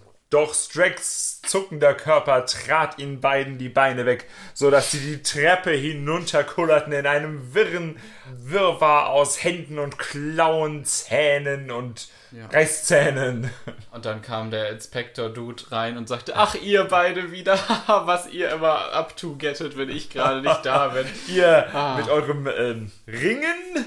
Ihr sagt ja immer, dass ihr irgendwie am Ringen seid, wenn ich dann unangenehm plötzlich reinkomme, ne? Aber gut, ich lass euch mal machen. Tschüss. Ja, Frauen müssen sich ja auch selbst verteidigen können, denke ich. Genau. Schließlich kickten Jennys Instinkte ein. Sie griff sich das nächste Schwert von der Wand und kämpfte gegen die Evil-Schwester, die keinen Namen hat, was super nervig ist für Storytelling. Aber ihr jetzt Was noch für mal kurz vor ihrem Tod einzugeben, wäre es auch nicht. Auf jeden Fall kämpfte sie gegen die Evil-Schwester, die sich nur mühsam mit ihren Klauen und Schuppen wehren konnte gegen das Schwert, das einfach viel mehr Reichweite brachte und eine Waffe war, wie sie Lewis lange nicht mehr gesehen hat. Ja, schließlich strikte sie sie down. Sie cuttete ihr erst eine Hand ab, dann noch eine, bis sie wehrlos war und ihr schließlich die, Die Schwester schoss ihre Giftzunge auf Jenny. Oh. Doch Jenny hackte sie ab. mitten in die Luft trat, aber Sie hatte ja schon Erfahrung mit beiseite dieser Zunge umzugehen. Und dann schließlich stand Jenny alleine in dem Haus voller toter Leute und fühlte sich einfach nur so allein wie noch nie in ihrem ganzen Leben. Denn sie hatte nun nicht mal mehr ihren Schutzengel, den hatte sie ja quasi umgebracht. Und sie blutete auch an der Hand und dachte sich, oh, was hätte das Blut jetzt so gerne getrunken. Aber ich kann sie nicht wieder lebendig machen. Mein Leben ist sinnlos. Doktor, hilf mir! Und sie ging zu der Leiter, doch sie war weg. Nein, doch, sie war da und er sagte, ah, the nice thing about life is you can always uh, die well. Or something like that. I forgot my catchphrase. Uh, bye! Es war nämlich jetzt der Peter Capaldi, Doktor. Ja. Und sie so, ja, natürlich, so werde ich mit ihr wieder vereint sein. Ach so. Stürzte sich in ihr Schwert und stellte fest, dass sie nichts feststellen konnte, weil es kein Leben nach dem Tod gibt. Cool. Doch, es gab ein Leben nach dem Tod, aber natürlich kam Silurians in ein anderes Paradies als Menschen. Das ist hier schön segregiert, ja? Also, denkst du. Menschen wollen da so Aliens in ihrem Paradies haben? Nee. Nee, nee, Salons waren ja auch keine Apes. Die war mit ihrer Schwester dann da. und musste dann leider die ganze Zeit so tun, als wäre Jenny unbedeutend und so gewesen. Ja. Schön. Und damit äh, verabschieden wir uns mal wieder. Gute Nacht nach dieser Geschichte. Mhm. Danach könnt ihr gut schlafen. Und seht das Leben wieder in einem positiven Licht. Habt eine schöne Moral daraus Ja, gezogen. wenigstens ist euer Leben nicht so. Ja, wenigstens seid ihr nicht mit Wascha zusammen. Yay! Bis zum nächsten Mal. Ich sag jetzt Wenn nicht, es wieder heißt. Nein, das wollte ich gerade nicht sagen. Wenn es wieder heißt, äh, moin.